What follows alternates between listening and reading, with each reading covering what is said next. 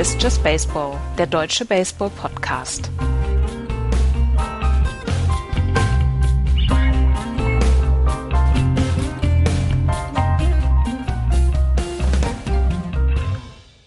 Bullpen-Meltdown in Boston, Panik in Chicago und eitel Sonnenschein in San Francisco. Hier ist Just Baseball. Schönen guten Tag.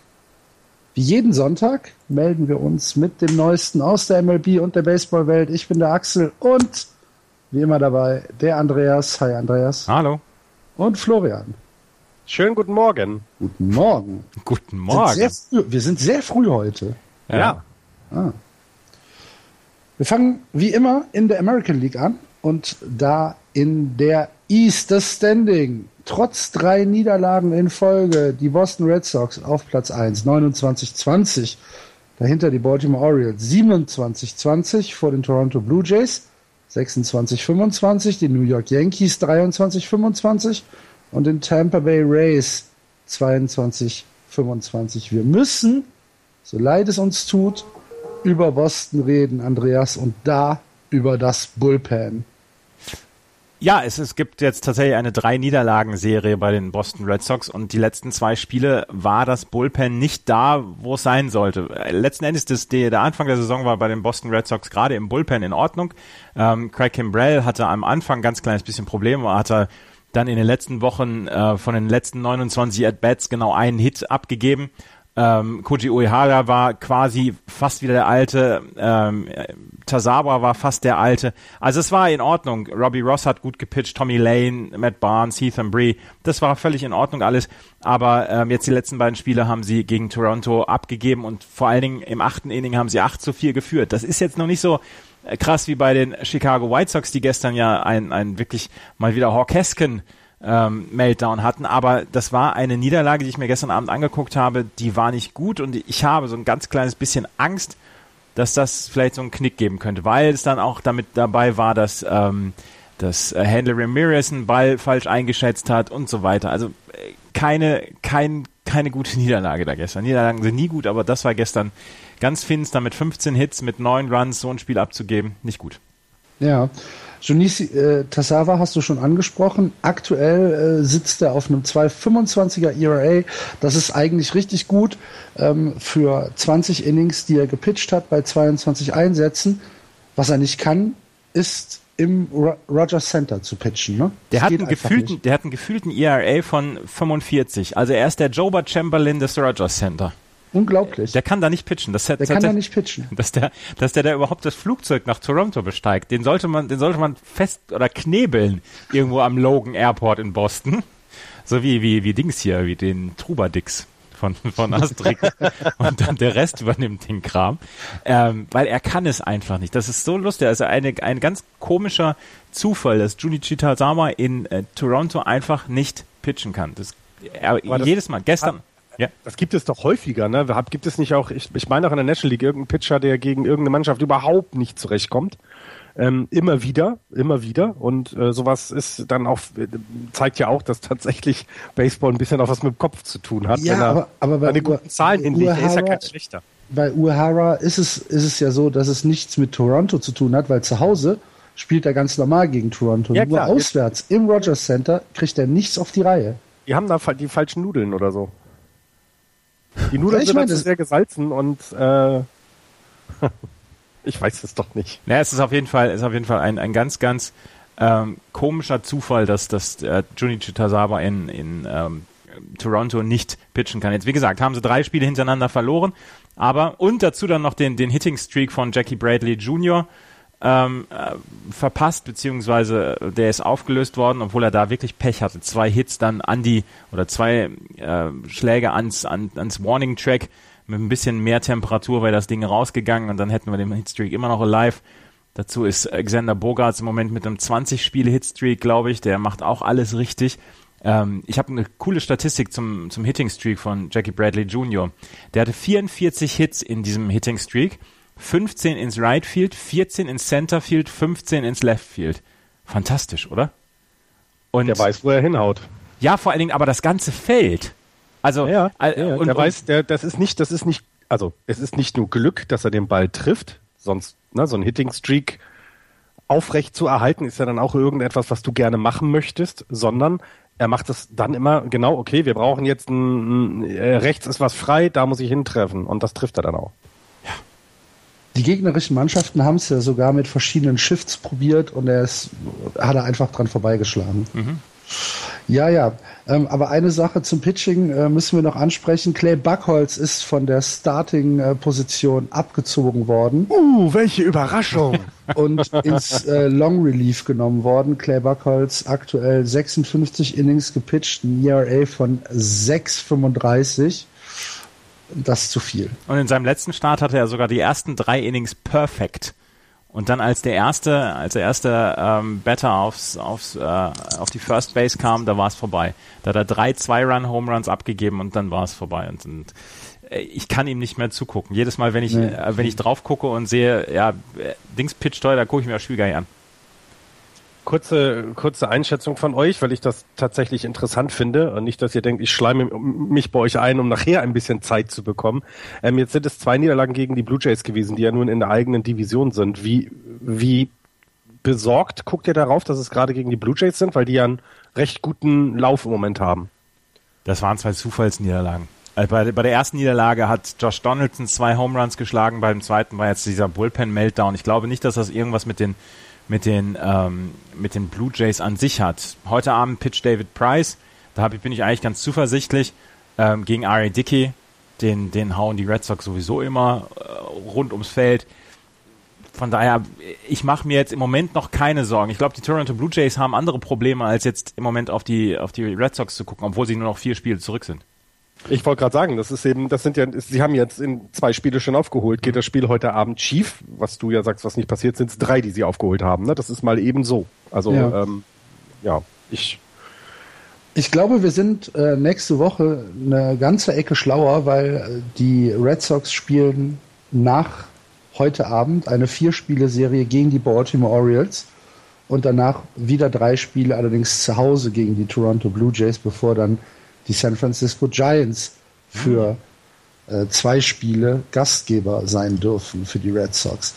Ich denke, dass wir nächsten Sonntag ähm, eine ganze Menge mehr wissen. Ja, glaube ich auch. Eduardo Rodriguez hat seinen ersten Start am Dienstag. Äh, am Dienstag äh, bei den Orioles. Genau. Gegen Gaussmann spielt er. Ja. Ja. Gut. Ähm, wir haben auch noch äh, eine Sache, die wir bei den Baltimore Orioles besprechen müssen. Andreas hat da was rausgesucht? Die, die Baltimore Orioles haben es letztens geschafft, in einer Serie gegen die Houston Astros 52 Strikeouts zu haben. Also sie selber, also nicht die Pitcher, sondern die Batter. Ähm, das war ein Major League Rekord in einer Drei-Spiele-Serie. Ähm, Chris Davis hatte in dieser Drei-Spiele-Serie acht Strikeouts, Mark Trumbo sieben.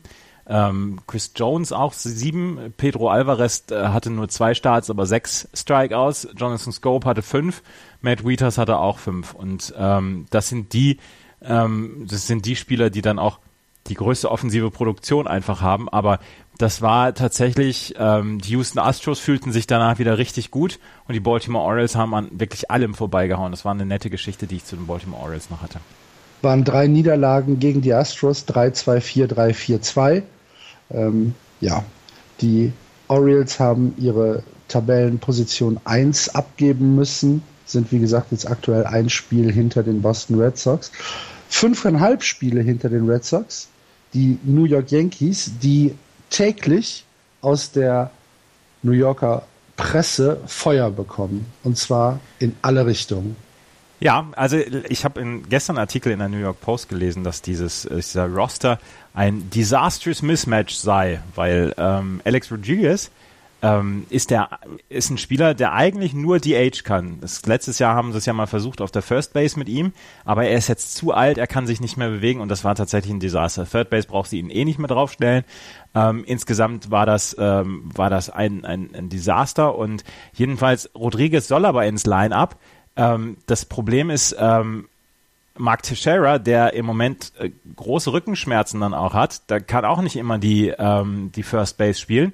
Und dann müssen die äh, Yankees, weil sie ja Alex Rodriguez auf die Age stellen, müssen jemanden wie Dustin Ackley, ähm, der nun wirklich kein guter Defensivspieler ist, auf die First Base ähm, stellen. Eigentlich sollte das, Dustin Eckley wäre auch ein Spieler, der nur, für, der nur DH spielen darf. Ähm, Austin Romine ist auch schon mal auf die First Base gestellt worden.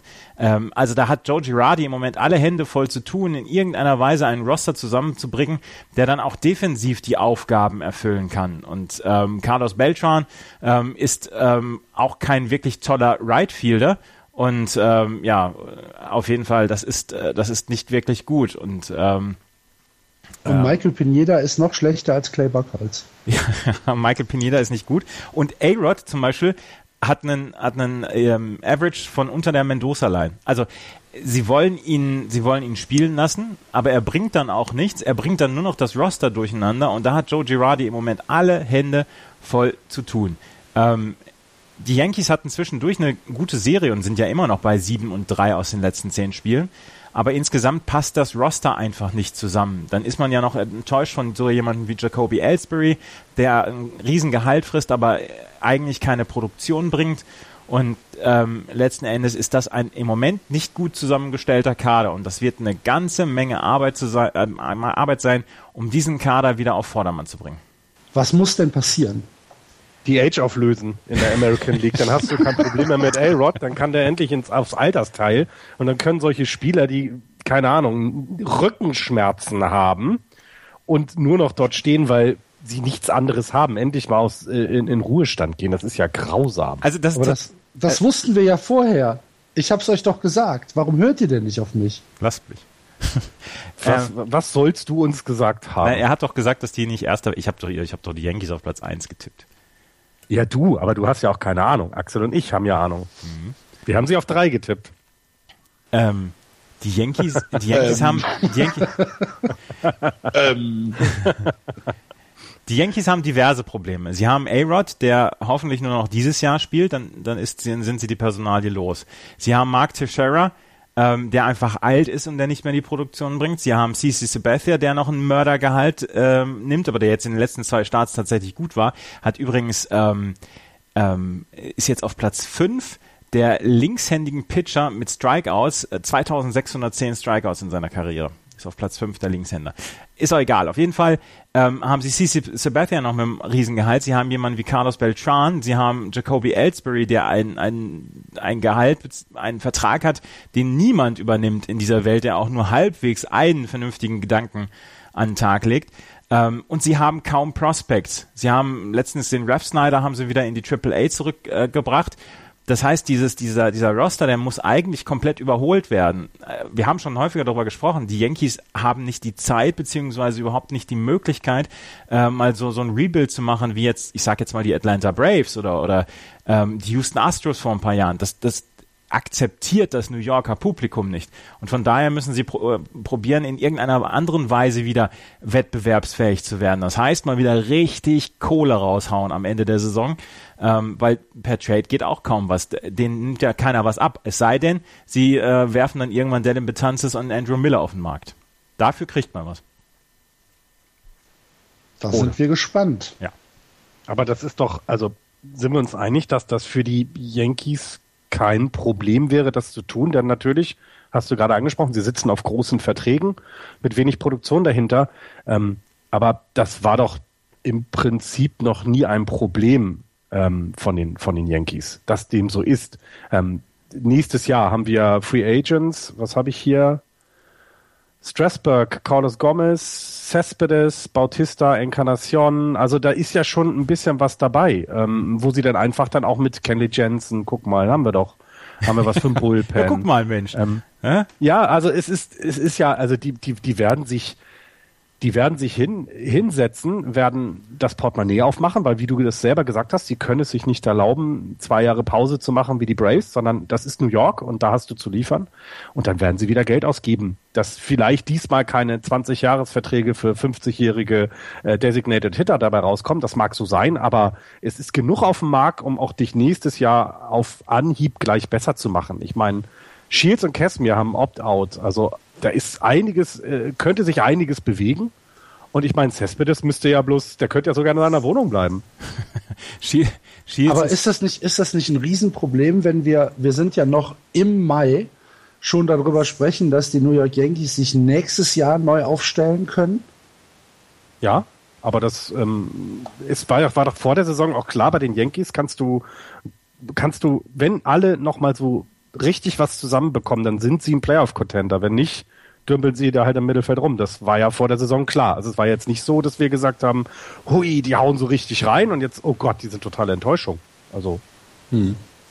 ich finde das jetzt nicht so dramatisch. Äh, äh, es ist dramatisch, so, aber das war klar und es hätte halt gut laufen können. Ich meine, was A-Rod letztes Jahr gemacht hat, hat ihm auch keiner zugetraut, hätte dieses Jahr auch passieren können. Ich traue Ihnen ja zu, dass Sie José Bautista am Ende dieser Saison in der Free Agency einen Zwölfjahresvertrag für 350 Millionen. Aber das ist ja auch nur, weil du möchtest allen Hass komprimiert an einem Ort haben, ne? Ja. All das Böse. Also die, die Yankees bauen quasi jetzt die Armee auf wie bei Herr der Ringe. Oder den, den, den neuen Todesstern. Den neuen Todesstern. Genau. The Evil Empire. Okidoki. Dann äh, soll es das für diese Woche aus der East gewesen sein. Und wir gehen weiter in die American League Central.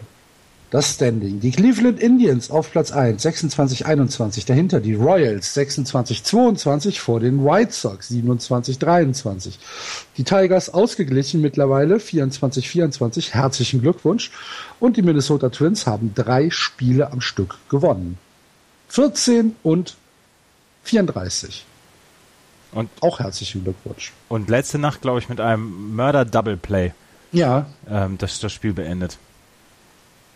Die Minnesota Twins. Genau. Max Kepler ist auf einer 7-Day-DL, Concussion DL. Oh. Hat er einen Ball abbekommen? Nee, Concussion Oder was nicht. ist passiert? In irgendeiner Weise, er hat eine 7-Day-DL-Aufenthalt äh, und in der MLB ist es ja Concussion für sieben Tage. Ich weiß jetzt gar nicht genau, ich habe es nur äh, beiläufig gelesen. Auf jeden Fall war er die letzten Tage nicht im Einsatz. Dann äh, gute Besserung an Max Kepler. Aber wir müssen ganz kurz über die Cleveland Indians reden, die sich heimlich still und leise nach oben gekämpft haben, mit äh, relativ überzeugenden Auftritten, zum Beispiel gegen die White Sox, ähm, zum Beispiel gegen die Orioles und sie haben auch den Boston Red Sox ein Spiel geklaut. Ähm, einen Namen möchte ich hervorheben, Mike Napoli. Oh. Es ist ähm, Ah. Wie, wie, wie, alt ist der jetzt? 43, 44? Der ist noch gar nicht so alt. Nee? Nee. er sieht und ja, er, sieht auch, er sieht immer noch aus wie der junge Frühling. Er sieht halt, er sieht halt einfach so aus, als hätte er immer so ein, so ein Spielzeugbett in der Hand, weißt du, so ein, so ein, so ein kleines Ding, weil der den so, so hoch anpackt, seinen Schläger. Ähm, ich finde, das, ich finde, das sieht 34 immer, ist er. Ja, das ist ja, das ist ja ein junger Hüpfer noch. Der ist, und vor allen Dingen, äh, der, der ist, der, der ist eine Sexbombe. Ich bin, oh, ich bin verknallt in, in, Mike Napoli. Oh. Da, mein Man-Crush auf Mike, Mike Napoli werdet ihr mir nicht nehmen. Ja, warum denn auch? Das Wenn du dir jetzt wenigstens Juan Uribe ausgesucht hättest, aber Mike Napoli. Juan Uribe Special Interest. Der hat seine eigene Tinder-Kategorie. Da muss man, da muss man äh, viele Filteroptionen bedienen, ne? Aber wir schweifen ab am frühen Sonntagmorgen. Warum, ähm, warum, warum findest du, dass Mike Napoli so, so, so weil gut Mike, ist? Also Mike Napoli einen, einen, einen richtig guten Einfluss auf die Mannschaft hat. Er ist im Prinzip der einzige in Cleveland, der ein bisschen Power hitten kann. Carlos Santana kriegt im Moment noch nicht so richtig viel auf die, auf die Reihe. Ähm, äh, José Ramirez und Juan Uribe ebenfalls nicht. Und äh, der Einzige, der dann vielleicht mal einen Ball richtig äh, zünden kann, ich, aktuell ist Mike Napoli. Er hat nicht den besten Batting Average 231, ähm, aber er ist jemand, der, der dem Team so ein, so einen Funken geben kann wenn man sich die äh, Cleveland Indians anguckt, dann ist ja, ist ja die Defensive mh, hm, ja gar nicht so das große Problem. Und in der Offensive haben sie sich in den letzten Wochen wirklich gemausert. Sie stehen jetzt mittlerweile bei 229 gescorten Runs. Das ist gar nicht so schlecht. Ähm, mir gefällt es einfach, was die machen. Was man aber auch sagen muss tatsächlich ist ja, dass die Indians jetzt ein bisschen ähm, davon profitieren, dass die White Sox halt fünf hintereinander verloren haben. Ne? Also den, Aber das wussten ähm, wir doch auch. ja, natürlich. Aber es ist ja jetzt nicht so, dass die Indians äh, hier äh, eine Performance an den Tag gelegt haben, wo du denkst, wow, da machen wir eine Sondersendung oh, drüber. Doch. Zu dem Team kommen wir ja gleich noch. Ähm, oh.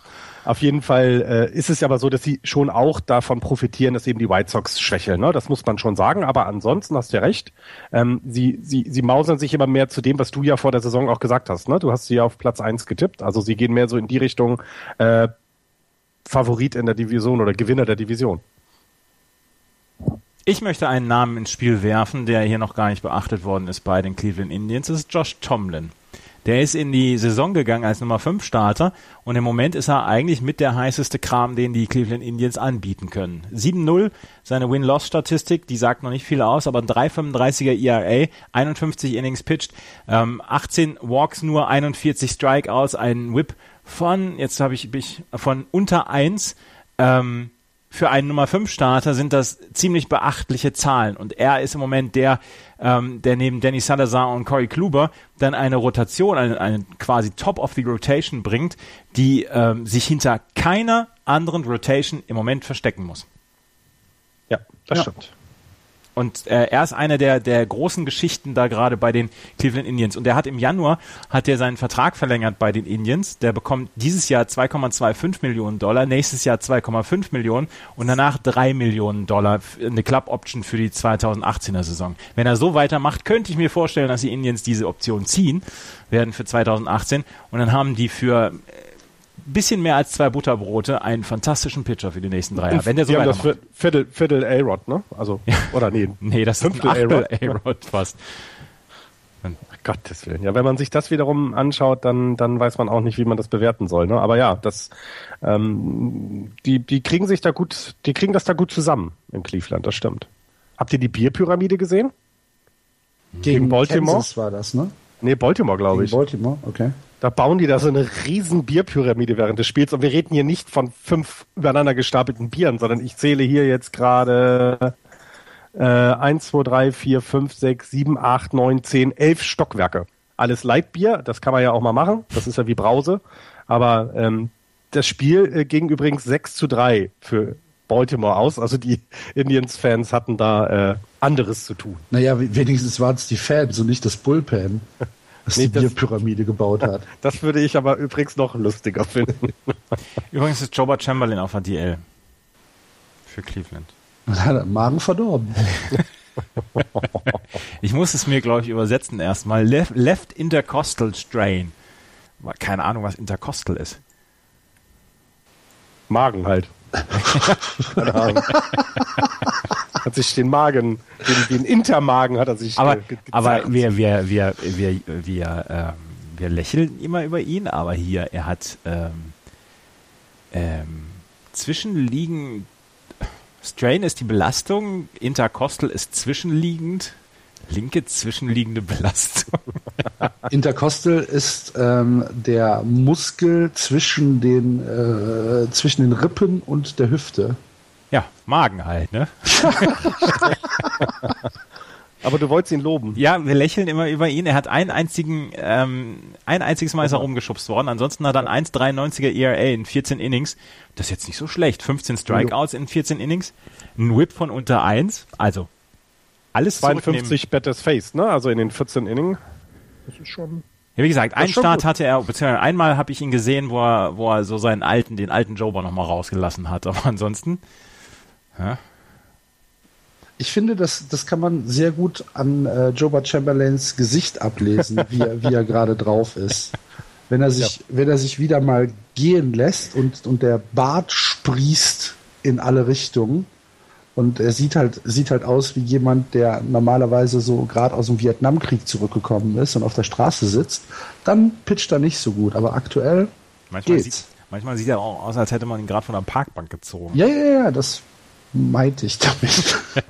Du hast es nur etwas blumiger umschrieben.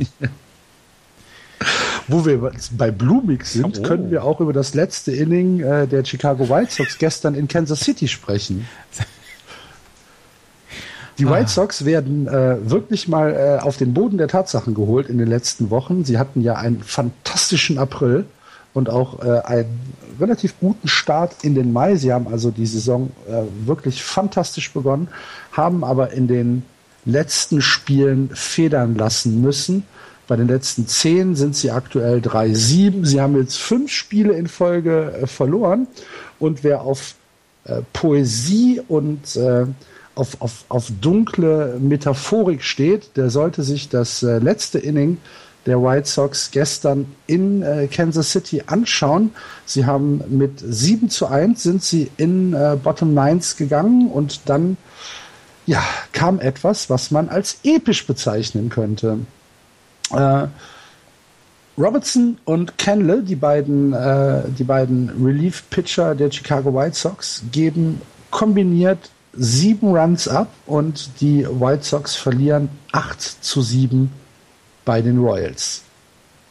Ich, ich kann nicht anders, als, als es lustig zu finden. Es tut mir sehr leid. Und es ist eine, eine riesige Verschwendung, dass der Hawk keine Auswärtsspiele mehr macht.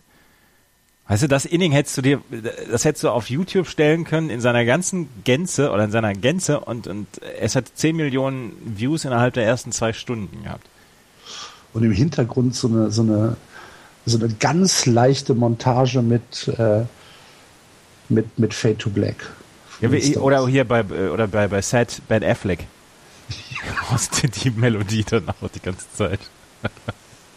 Aber ich meine, David ähm, Roberts. Was ich, was ich bei dem Spiel am bizarrsten fand, ähm, ich, ich bin ja kein großer Scorer. Ne? Ich muss sagen, dass ich mit, mit, den, mit den Scorecards und so ähm, noch, ja, dass mir das meistens zu aufwendig ist. Ähm, aber wenn ich dann sehe, dass äh, Robertson in 0.2 Innings pitcht, vier Hits, ähm, sechs Runs, sechs Earned Runs bei zwei Walks, ähm, nicht als, als der Losing Pitcher ähm, geführt wird, sondern der arme Kendle, der dann den letzten äh, Run abgegeben hat, dann tut mir das in der Seele weh. Aber ich meine, das, das passiert ja eigentlich jemandem wie David Robertson nicht. Den, den kennen wir noch von früher, von den Yankees. Das ist ja ein, ein wirklich zuverlässiger Relief-Pitcher und das ist etwas, ähm, was diese Sache noch ein bisschen stranger macht gestern, dieses Spiel. Und ähm, ja, also ja, die, die, äh, die White Sox sind auf dem Boden der Tatsachen wieder angekommen und gestern war dann so ein bisschen der Höhepunkt. Und ähm, äh, ähnliches gilt wie für die Red Sox. Dieses Spiel gestern könnte halt einen Knick gegeben haben. Oder sie reißen sich jetzt wieder am Riemen, weil ähm, das kannst du einfach nicht bringen, im neunten Inning sieben Runs abzugeben. Das, das, geht, das geht einfach nicht.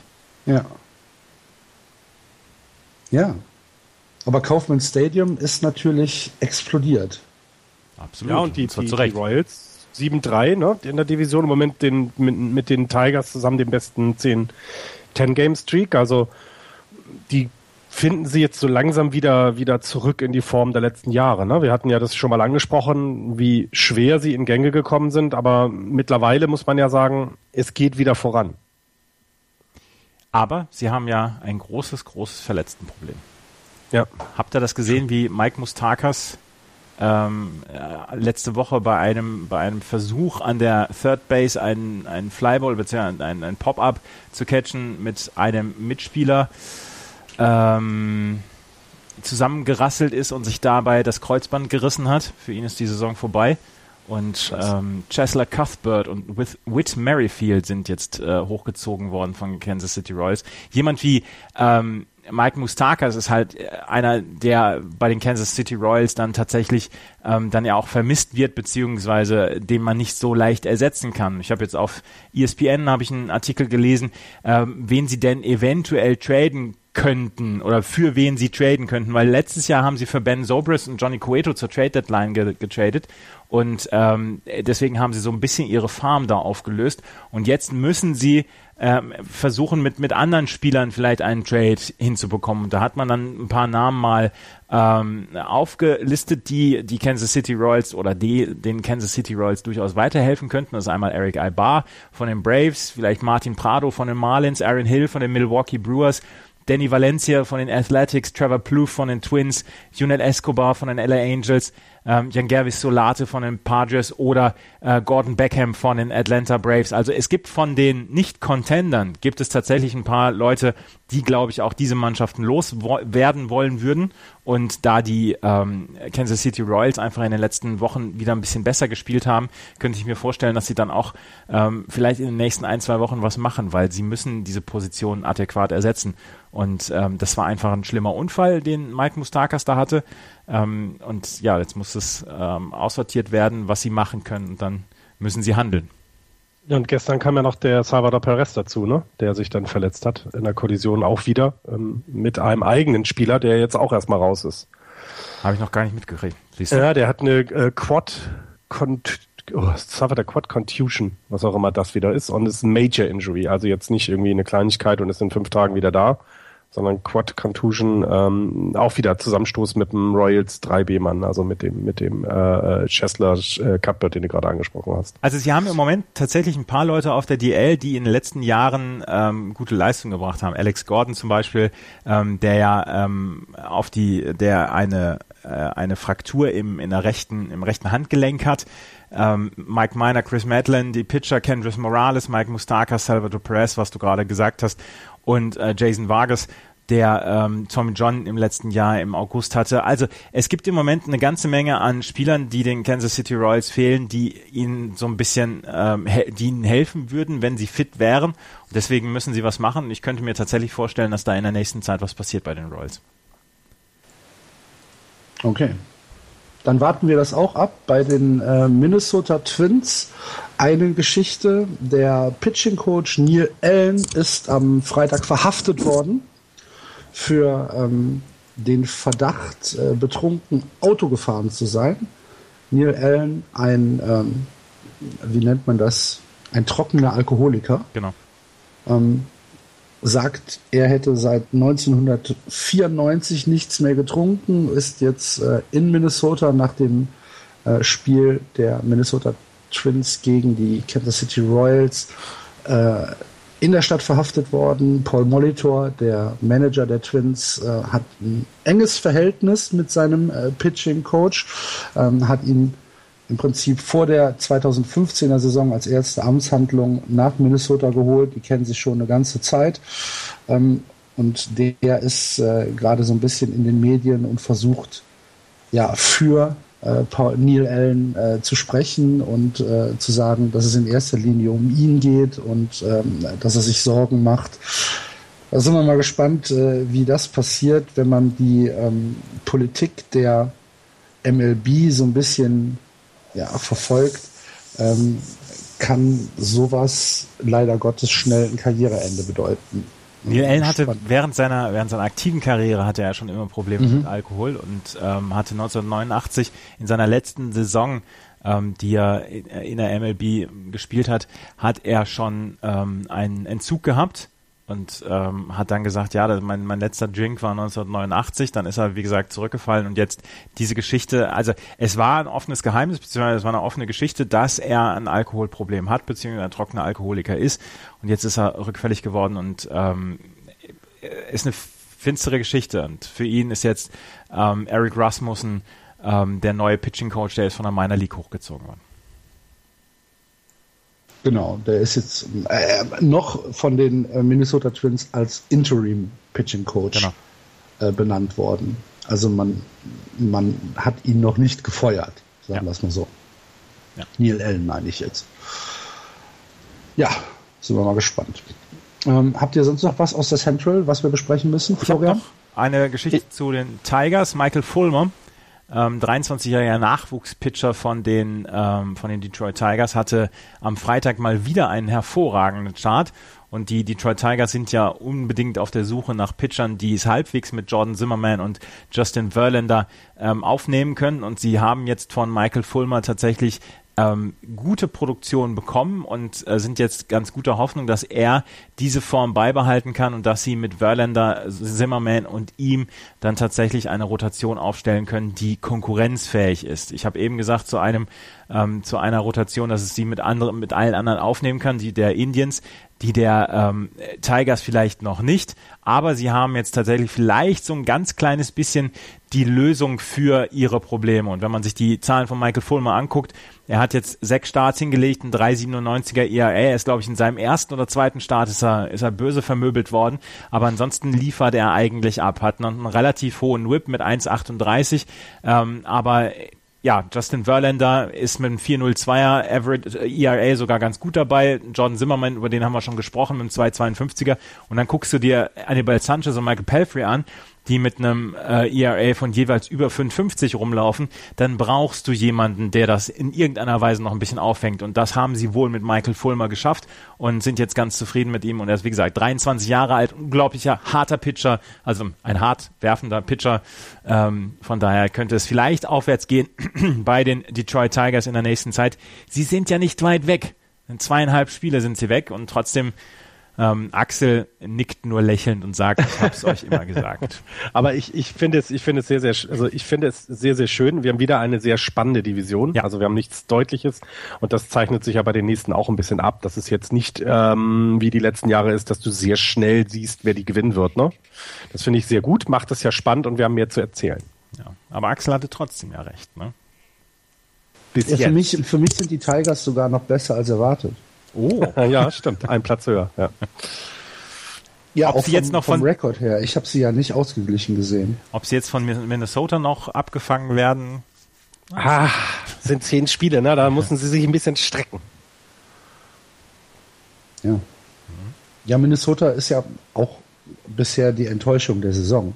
Jedenfalls in der American League. Ja, das muss man so sagen, ja. Ja, ich würde, ich wollte gerade sagen, ich ja. würde da die Astros, äh, weil die Erwartung doch noch, noch höher bei den Astros war. Aber ja, hast recht. Also, also ne, 1434 Ende Mai ist schon. Die sind raus auch, aus der Nummer ich, jetzt. Ist auch, glaube ich, nicht das, was man sich da in äh, den Twin Cities vorgestellt hat. Nein, und die sind jetzt auch raus aus der Nummer. Also das, äh, du bist jetzt fast äh, äh zwei Wochen Baseball hinterher. Also die anderen werden jetzt nicht aufhören, zwei Wochen lang werden ja keine Spiele mehr bestreiten, damit du was aufholen kannst. Also ähm, ja. Ja. Gut, dann äh, gehen wir weiter in die American League West und schauen hier auch erstmal auf das Standing.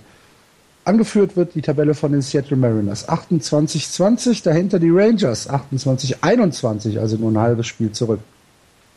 Negativ schon die LA Angels auf Anaheim 22-27 die Oakland A's und die Houston Astros gemeinsam am Tabellenende mit jeweils 21 Siegen und 29 Niederlagen. Acht Spiele zurück. Wird auch schon schwer. Das ist, die sind raus. Ja. Nein.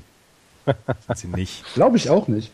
Aber äh, lass uns doch mal oben anfangen bei den Seattle Mariners, die jetzt zwei Spiele gegen die Minnesota Twins verloren haben, äh, radikalerweise. Aber wir müssen Andreas Robinson Cano loben. Müssen wir? Ja, der spielt eine gute Saison. Ja, eine tolle Saison spielt er. Aber muss ich ihn deswegen loben? Ja, Los. man muss es anerkennen. ja, ich erkenne es an. Robinson Cano tatsächlich. Ähm, äh, ich habe gestern oder heute Morgen habe ich noch so ein lustiges Video gesehen, wie Nelson Cruz tatsächlich es geschafft hat, beim ähm, bei der Betting Practice einen Ball aus dem Safe-Field rauszuschlagen, was wohl so noch nicht gelungen ist und alle waren ganz aufgeregt und, und äh, waren ganz glücklich darüber, dass es mal einem äh, gelungen ist, äh, einen Ball aus dem aus dem Safe-Field zu rauszudreschen. Aber wir haben über Robinson Cano sprechen wollen, der im Moment tatsächlich MVP-reife Zahlen auflegt. 43 RBI, 14 Home Runs, ähm, nur 28 Strikeouts, ein Average von 2,93, 3,44er OBP, Slugging 5,81, der OPS ist bei knapp 1000 je, für jemanden, der die meisten At-Bats bei den ähm, Seattle Mariners hat, ist das eine wirklich starke Leistung. Und das in seinem Alter, man hat ja vor zwei oder drei Jahren schon immer gesagt, hier, der soll diese Franchise führen die nächsten Jahre und er liefert jetzt im Moment ab und macht das zusammen ähm, mit den anderen Leuten, mit, mit Nelson Cruz, den ich eben äh, äh, angesprochen habe, mit Marte, mit, mit Naoy, äh, Nori Aoki, mit Kyle Sieger. Das ist im Moment eine relativ gute Mannschaft. Ja, obwohl ja, findest du wirklich, dass Noriaoki in diese Liste mit reinpasst? Ich finde es eher eine ent relativ enttäuschende Saison von ihm. Er ist halt ein Teil dieser, dieser Mannschaft. Defensiv liefert er ab. Er, ja. ist, äh, er kommt Offensiv auf kann man Base. bei ihm nicht viel erwarten. Er muss auf Base kommen und laufen. Also mehr nicht. Also jetzt äh, Schlagkraft von ihm zu erwarten, irgendwie Runs batted in, vergiss das. Dafür ist er nicht geschaffen. Ähm, aber er, er als Lead-Off ist er derjenige, der auf die Base auf Base kommen soll und dann äh, ganz schnell nach Hause rennen muss. Ähm, deswegen, also da, da muss man auch nicht viel erwarten. Ich habe ihn Okay. jetzt nur erwähnt, weil er ein Teil dieser, dieser Stammneuen ist.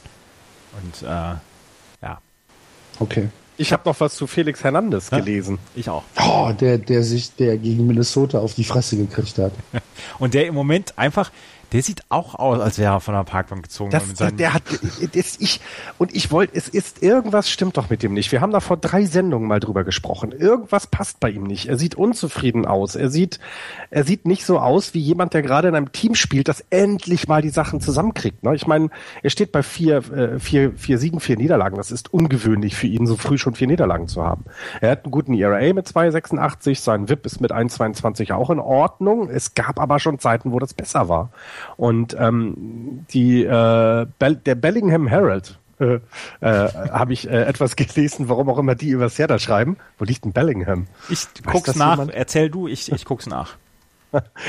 ähm, hat sich so ein bisschen äh, ihn mal angeguckt. Also ähm, er ist immer noch gut dabei, aber es ist halt so ein bisschen, es geht so ein bisschen gehen die Nummern runter. Also seine die Geschwindigkeit seiner Würfe geht runter. Ähm, er, er, lässt viel mehr äh, Walks äh, zu als früher. Also das ist so ein bisschen irgendwas passiert gerade. Und ähm, die haben es tatsächlich gemacht und haben sich äh, drei Scouts genommen und äh, drei Scouts, die äh, sich ihn mal angucken sollen und mal so ein bisschen bewerten sollen, was er da hat. Und ähm, äh, Felix Hernandez ist ein ziemlich kompetitiver Mensch. Das heißt, ähm, in den Trainingssessions ist es ja auch so, dass die Raider Gun an ist und dann wirft er irgendwie, keine Ahnung, 92er Fastball und eigentlich konnte er den immer mit 94 werfen.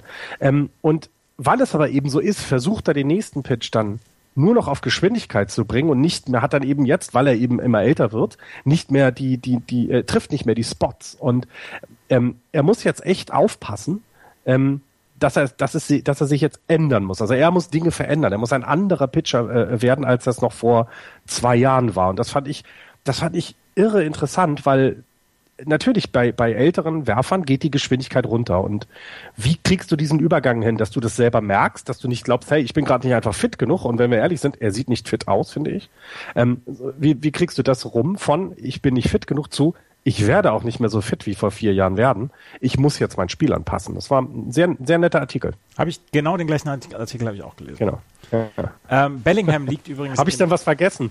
Nein, ist äh, also tatsächlich, ähm, wora, worüber die Scouts ganz glücklich waren, ist, dass sein Fastball, der ähm, in den ersten Starts noch zwischen 89 und 90 Meilen war, früher zwischen 95 und 96 Meilen war, jetzt so wieder ein bisschen hochgegangen ist. Der ist jetzt wieder bei 91 oder 92 Meilen. Das ist ja einer der, der, der Pitches, auf die er sich verlassen muss. Und wenn die unter 90 sind, das ist ja für, für gegnerische Batter quasi ein, ein Knuckleball.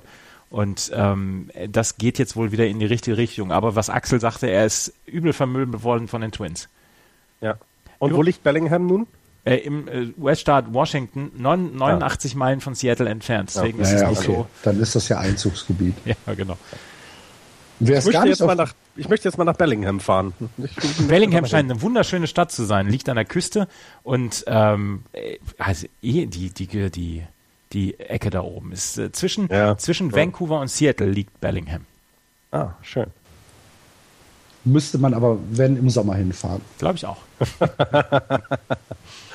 Ähm, wer es gar nicht auf die Reihe kriegt, in Seattle ist Wade Miley. Der hat aktuell den schlechtesten ERA aller Pitcher in Seattle, 4,95. In 60 Innings, die er gepitcht hat, 62 Hits abgegeben, davon 12 Home Runs. Das ist zu viel, Wade Miley. Schreib ihm mal einen Brief, damit er damit aufhört. Naja, was ma äh, Ja, ich meine, was machen sie mit dem? Ja, der, ist, ähm, der ist in der Starting Rotation und kriegt es halt gar nicht auf die Reihe.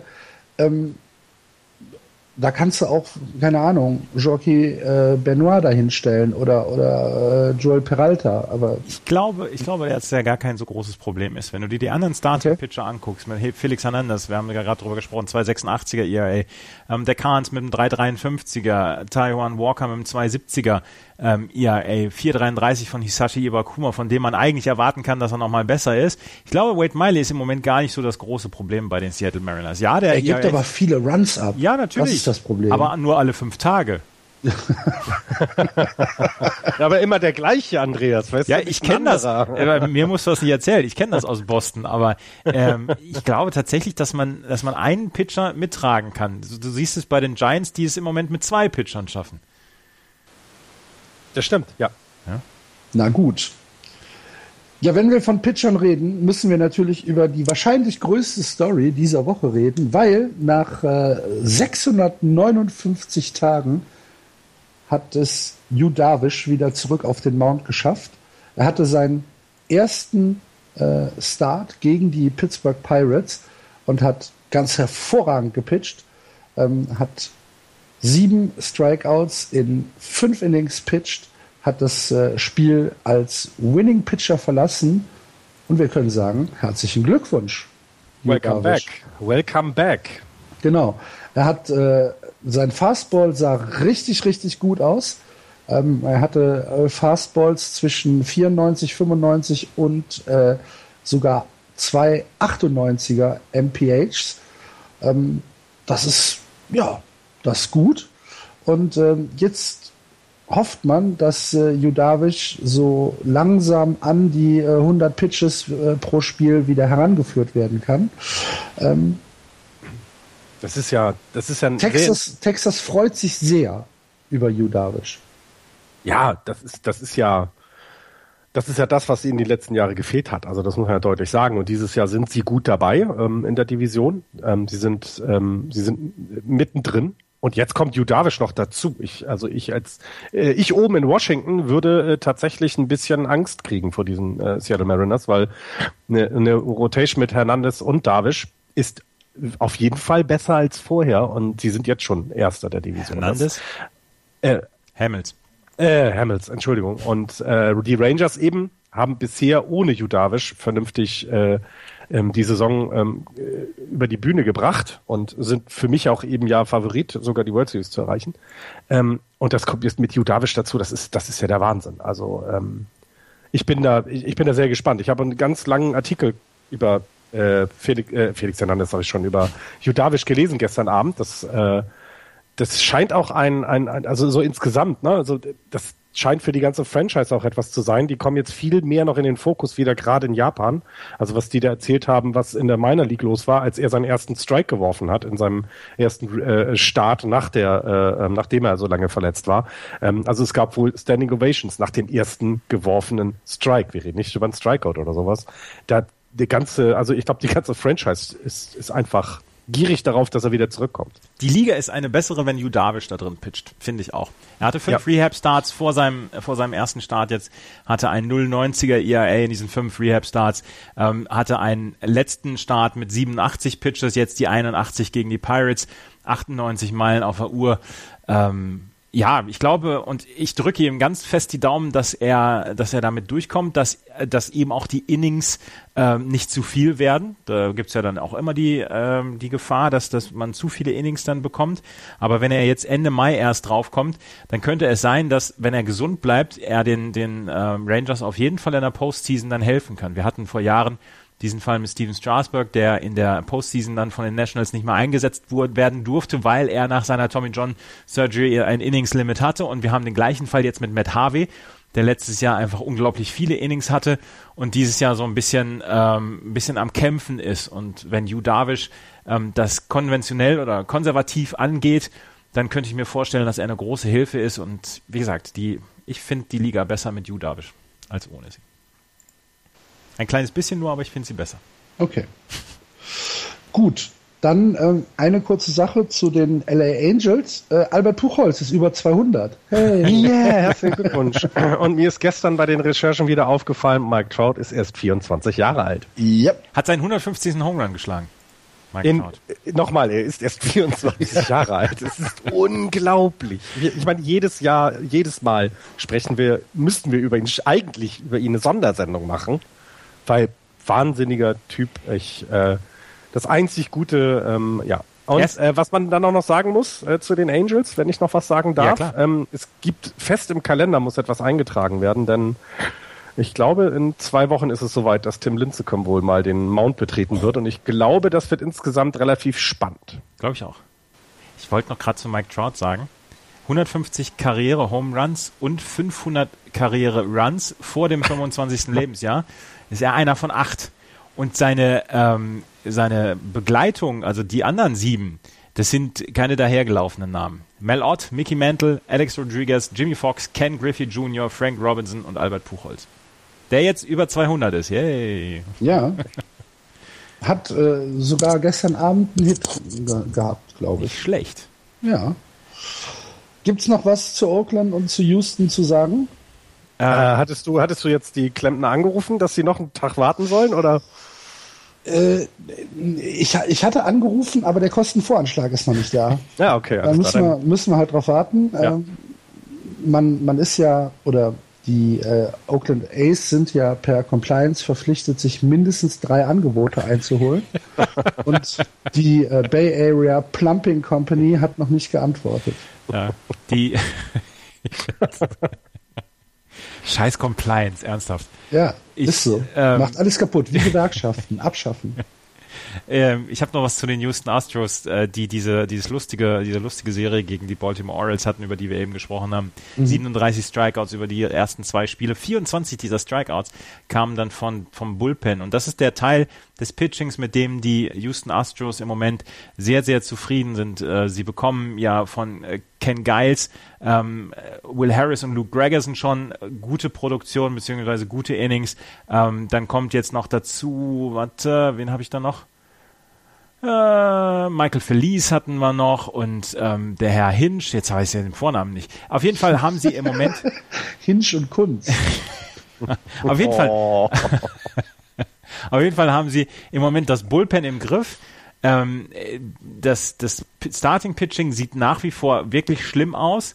Aber ich traue es Leuten wie Doug Pfister und Dallas Keikel zu, dass sie das, den, den Kram in den Griff bekommen und ähm, dann könnte es vielleicht sogar noch ein bisschen weiter nach oben gehen. Ob sie die Playoffs erreichen, das bezweifle ich, aber ähm, ja.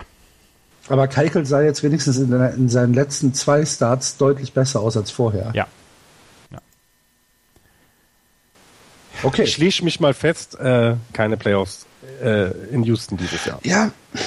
Glaube ich nicht. Ich, also ich, ich finde, ich finde, acht Spiele sind noch machbar.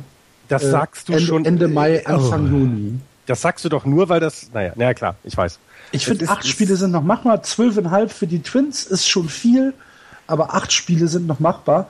Ähm, vor allen Dingen, weil ich halt nicht glaube, dass äh, die, die Mariners und auch die Rangers ähm, so durch die Saison gesegelt äh, bekommen. Also eher noch die eher noch die Rangers. Du hast es eben schon gesagt. Mit Judavish haben sie eine Kraft, die äh, ihnen wirklich einen Boost geben kann. Bei den Mariners bin ich nicht hundertprozentig sicher und für mich sind die äh, Astros noch nicht abgeschrieben. Für mich auch nicht. Ich, äh, ich bin da bei Axel. Okay.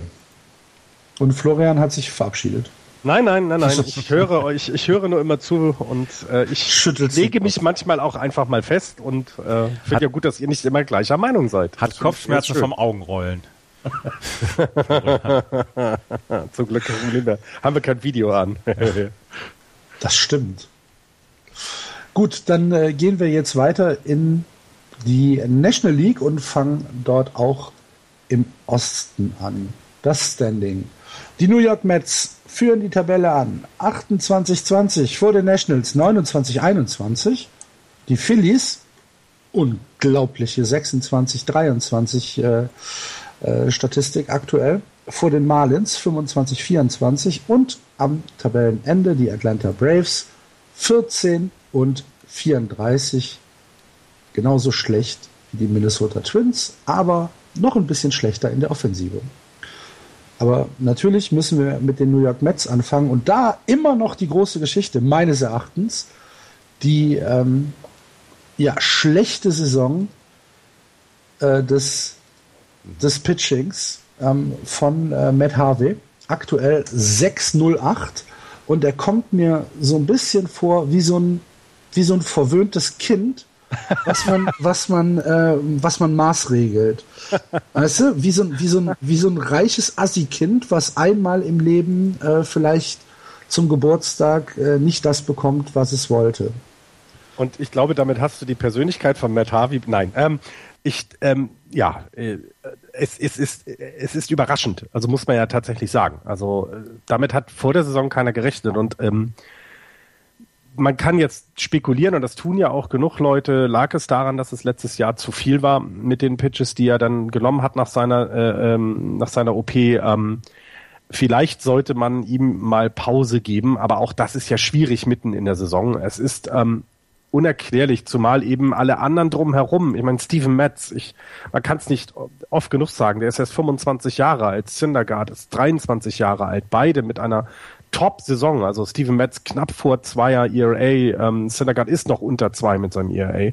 Ähm, und dann reißt er so raus. Also das ist, ähm, ich glaube, dann würdest du aber auch so ein Gesicht machen, wenn alle um mich herum gut sind und ja. du der einzig Schlechte bist. Es also. geht nicht um das Gesicht, es geht um ja. diese Pumpigkeit, die er ähm, in, seinen, in seinen Interview-Aussagen oder in seinen Postgame-Aussagen gegenüber ähm, der New Yorker Presse ähm, an den Tag legt. Und ähm, in New York äh, bin ich mir nicht sicher, ob die Presse halt äh, so mit sich umgehen lässt.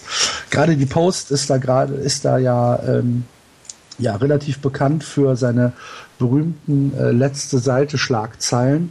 Und äh, Matt Harvey tut sich damit, glaube ich, keinen wirklich großen Gefallen, sondern er muss halt einfach ähm, ja damit ein bisschen professioneller umgehen. Er hat in, in der Stadt ein Beispiel, wie man damit umgehen kann. Das ist Michael Pineda, der ähm, halt einfach so ein bisschen sagt, ja, ich weiß, es ist schlecht im Moment, aber ich arbeite hart und versuche das ähm, ja, versuche das in den Griff zu kriegen. Und bei Matt, Matt Harvey hört man immer nur Pampigkeit und immer nur Ausreden und äh, ja, dann muss halt die Mannschaft auch mal was für mich tun und so weiter. Und das ist halt einfach, das erwarte ich halt nicht von ihm ließen jetzt zwei Interpretationen zu. Erstens, er redet mit der Presse einfach nicht gern und äh, oder und oder zweitens, er ist gedanklich in der Free Agency schon mit seinem neun Jahre, keine Ahnung, Florian, 260 also, also Millionen. Jahr, also letztes Jahr und vorletztes Jahr, äh, als das All-Star Game im, im City Field stattgefunden hat, ist er vor, vor, vor jede Kamera.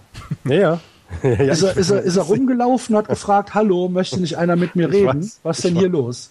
Ich weiß, deswegen ist ja also, das Zweitere äh, eher vielleicht. Ich meine, sie brauchen ihn im Moment anscheinend nicht. Das wird, das wird ihm gerade bewusst vielleicht. Und er hat seinen neuen, neuen Jahresvertrag über, keine Ahnung, 300 Millionen bei den, bei den Dodgers schon unterschrieben. Klar. Hier läuft gerade. Er geht doch zu den Dodgers. Also, oder, äh, woanders soll er hin? Zu den Yankees? Könnte man noch vielleicht, dann muss er nicht umziehen. Äh, hat aber wieder die New Yorker Presse um sich herum. Also geht er nach LA. Das, da ist er auf der anderen Seite des Planeten und keiner kümmert sich mehr. Erstmal muss er doch erstmal seine, seine Probleme mit dem Pitching in den Griff kriegen. Das ist doch den Dodgers egal. ähm, nein, Matt Harvey und auch Terry Collins ist ja äh, leicht genervt. Ach was. Ähm, ähm, ich glaube, dass, dass es in den nächsten Wochen einen 15 Tage DL-Aufenthalt äh, von ihm gibt. Hier läuft gerade eine Prozession durch die Straße bei uns. München halt. Ähm, Ach ja, ja, ist ja heute, ne? Aber Frohenleichnam war doch Donnerstag. Ja, aber ich glaube... Ich, ja. Toten Sonntag ist heute. Aha, okay. Hm. Hm. ähm, kommen wir zurück. es tut mir leid. Wie, andächt, wie andächtig wir plötzlich ruhig sind. ich bin ein bisschen abgelenkt gewesen jetzt gerade. Ähm, Terry Collins ist auch genervt und ich, ich könnte mir vorstellen, dass es in den nächsten Tagen dann tatsächlich diesen, diesen ähm, vorsichtshalber DL-Stint von Matt Harvey geben wird, weil so kann er nicht weitermachen. Das ist genau das gleiche wie bei, ähm, wie bei, wie bei anderen Pitchern, die Probleme haben. Dann gibt's dann zwischendurch mal, ähm, wird dann gesagt, okay, wir, wir setzen ihn jetzt 15 Tage auf die DL, dann versucht er in irgendeiner Weise seine Mechanik wieder in den Griff zu bekommen. Man sagt, man habe was gefunden bei ihm, das äh, in der Pitching Motion, ähm, was dazu führt, dass sein, sein Fastball nicht so richtig durchgezogen werden kann und mal gucken, ob das in irgendeiner Weise klappt. Auf jeden Fall, wir haben nach wie vor, und das haben wir in der letzten Sendung schon besprochen, wir haben nach wie vor den Vergleich, Steven Strasburg ein Jahr nach seiner Tommy John hatte auch Probleme und der steht jetzt äh, super da und äh, wird wahrscheinlich einen in der Free Agency einen wirklich guten Vertrag abräumen. Ähm, habt ihr gestern gesehen, äh, Noah Syndergaard, wie er Chase Utley nicht abgeworfen hat, sondern hinter ihn geworfen hat? Heute Nacht um zwei bin ich wach geworden.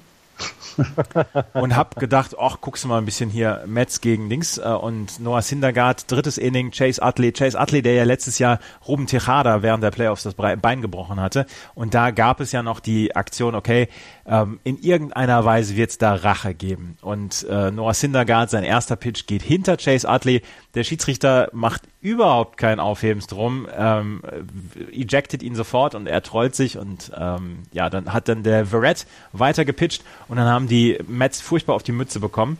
Ähm, ja, es, es war. Der Mets-Account hat äh, davon gesprochen, dass äh, Noah Syndergaard was asked to leave the field. after, after slipping ähm, ähm, a Wild Pitch. Noah Syndergaard. Nein, ernsthaft, das haben sie nicht wirklich geschrieben. Doch, sowas. Noah Syndergaard, der regelmäßig 100 Meilen wirft, auf den man sich verlassen muss, dass er die, äh, dass er die Strike Zone trifft. Und natürlich war das ein absichtlicher Pitch und es war ja. diese, diese Vergeltung für diesen äh, Second Base Slide damals von Chase Utley. Chase Utley wusste das selber. Ähm, der hat sich wahrscheinlich gedacht, gut, jetzt kriege ich mal einen Ball an die Rippen. Ähm, er ist hinter ihn geworfen worden, wie gesagt, er ist sofort ähm, rausgenommen worden und dann hatte ich mit unserem Hörer Jakob, hatte ich dann noch eine Diskussion, der hat gesagt, dafür wird er ejected und dann habe ich gesagt, der, der Umpire hat nur drauf gewartet. Der hat nur drauf gewartet und hat gleich gesagt, okay, wir brauchen keine Warning. Die, die Mets-Kommentatoren, beziehungsweise hier Joe Buck hat das äh, letzte Nacht übertragen oder kommentiert auf Fox. Ähm, der hat gesagt, ja, da muss noch eine Verwarnung geben. So ein Quatsch, da muss keine Verwarnung drüber geben. Das war jetzt Weil der nächste, der nächste wird getroffen dann. Das ist es genau das. Der erste ist der Warnschuss, der zweite wird getroffen. Und Raus. genau deswegen muss er runter. Völlig richtig. Und er hat sich auch getrollt. Syndergaard hat ja nicht mal groß. und wahrscheinlich das, schon als das Ball Tor, aus der Hand war, ne? Ja. Tor. Tor trollt sich, also. Ja. Ja. Ja, aber dieses was asked to leave the field fand ich schon sehr, sehr, sehr schön, ja. das ist so, es ist ja sehr schön, ja. Gefällt mir. Okay, ähm, müssen, müssen sich äh, die Washington Nationals mit dem Line-up und mit der Rotation, die sie zur Verfügung haben, Sorgen machen, dass, sie, dass sie aktuell ähm, ja, im Prinzip sind sie ja acht Spiele über 500, sieht alles super aus, ähm, haben die letzten 10 5-5 gespielt, haben äh, die letzten zwei verloren. Sie scoren ein bisschen wenig, ne? Ähm, wenn man sich das nur äh, losgelöst von der gesamten Liga in der East anguckt, dann sind sie eigentlich noch ganz gut dabei. Aber wenn man sich die Top-Teams äh, sowohl in der American League als auch in der National League anguckt, dann sind das ein bisschen wenig Läufe, die sie ähm, die sie nach Hause bekommen. Ist es, ähm, ja, ist es zu früh oder ist, sind einfach die Erwartungen ähm, zu groß, wenn ich sage, die dürfen eigentlich nicht gegen die Marlins verlieren, die dürfen eigentlich nicht ähm, gegen die Tigers verlieren und sie dürfen sich vor allen Dingen von den Cups nicht sweepen lassen. Ähm, ja, aber das ist ja so eine Aussage wie, äh, eine Mannschaft darf nicht dreimal gegen Freiburg verlieren und trotzdem in der ersten Liga bleiben. Es gibt halt Dinge, die mal passieren. Also und dann sind es halt mal die Marlins, dann sind es halt mal Ne? Das ist das, das sind 162 Spiele und das sind Serien, wo du eine falsche Pitcher-Konstellation äh, gerade hast, dass also nicht die besten deiner Rotation auch mal gegen ein schlechtes Team dann verlieren können. Das ist nun mal so. Ich würde das jetzt noch nicht so hoch aufhängen. Das mit den Runs finde ich, finde ich, ähm, äh, ja, es ist halt die Frage. Sie haben immer noch ein sehr gutes Run Differential mit, mit, mit plus 43 im Moment, weil sie auch ein sehr gutes Pitching haben. Ähm, es ich glaube, sie müssen sich keine Sorgen machen. Nein, denn die Konkurrenz in der eigenen Division ist nicht gegeben. Also die Phillies, die streichen wir einfach am Ende der Saison aus dieser, aus den Jahrbüchern. Das ist so, weißt du, so der, der Ungeliebte, das ist so dieser Klassenclown, der immer lustig war, aber keiner fand ihn lustig oder lustig sein wollte. Der wird einfach rausgestrichen, weil die sind irgendwann weg wieder. Äh, 75 Siege hat er doch jemand gesagt. Das wird's dann werden. Und deswegen ist die Division, ähm, da muss sich von hinten keine Sorgen machen. Ähm, und im Moment wären sie im Wildcard-Rennen oder auf dem Playoff-Platz sind sie und dann ist alles gut. Dass die Mets halt eben auch sehr stark sind dieses Jahr, das konnte man ja auch erwarten. Deswegen nichts unter Erwartung so richtig und vielleicht kann man dann einfach sagen, es ist noch genug Potenzial nach oben. Also vielleicht ist auch einfach die Möglichkeit, noch besser zu werden. Es gibt eine Statistik, die mir anstelle der Washington Nationals Sorge machen würden, und das sind die Zahlen von Max Scherzer. Wir haben ja vor zwei Wochen, glaube ich, war es, mit seinem 20 Strikeout Game haben wir noch ihn gelobt, aber es gibt einen, also es gibt ja diese, diese, äh, diese Stats von jedem Pitcher auf MLB.com und eine Zahl, die sticht heraus. Das ist die Zahl der Home Runs, die er abgibt. Er hat jetzt im äh, 6-2, mhm. 6 er hat jetzt in der 6-2-Niederlage gegen die St. Louis Cardinals einen Grand Slam abgegeben. 15 Home Runs in dieser Saison alleine schon abgegeben. Und seit letztem Jahr, äh, 29. Mai, sind es 39 Home Runs, die er abgegeben hat. Entschuldigung. Ähm, das ist zu viel und das ist deutlich zu viel und er ist ähm, tatsächlich in den letzten Jahren ist er sehr anfällig für Home Runs geworden. Er hat zwischendurch immer noch wieder diese Spiele, die er, die er absolut dominiert und wo er diese 20 Strikeouts da macht. Ich meine, das gelingt ihm auch nicht jedes Mal, aber er hat immer diese diese zweistelligen Strikeouts-Zahlen. Aber die Home Runs, das ist etwas, ähm, was den Washington Nationals Sorgen macht und auch er reagiert auf angesprochen auf solche Zahlen wie die Home Runs, ähnlich wie Matt Harvey auf seine Pitching-Situation. also sehr, äh, sehr ruhig und, und, und gelassen. Ja, verständnisvoll geradezu. Ja, okay, das ist eine Zahl, also das ist, äh, das tut schon weh, weil ich meine, wenn man sich das, du kannst jetzt was sagen, aber wenn man sich anguckt, äh, Strasbourg hat in, in fast der gleichen Anzahl Innings nur fünf abgegeben. Also 15 äh, ist, ist einfach ein krasser Wahnsinn, Wert. Ja. ja, das stimmt. Aber ist es halt auch ja nur, wie du vorhin gesagt hast, alle fünf Spiele schlimm dann, ne? Also es ist ja, ja nicht so, dass es jedes Spiel ist. Aber ähm, ich meine, Max Scherzer, Max Scherzer ist kein Wade Miley. Max Scherzer ist einer, ähm, wenn sie Washington Nationals großen Erfolg haben wollen, dann brauchen sie einen verdammt starken Max Scherzer. Jetzt wird das im Moment noch aufgefangen von äh, Steven Strasburg und Tanner Roark, vor allen Dingen Tanner Roark, der eine wirklich gute Saison pitcht bislang. Aber Max Scherzer müssen sie auf, aufs Gleis wieder zurückbekommen das geht so nicht. Ich meine, 15 Home Runs in elf Spielen, die er gestartet hat.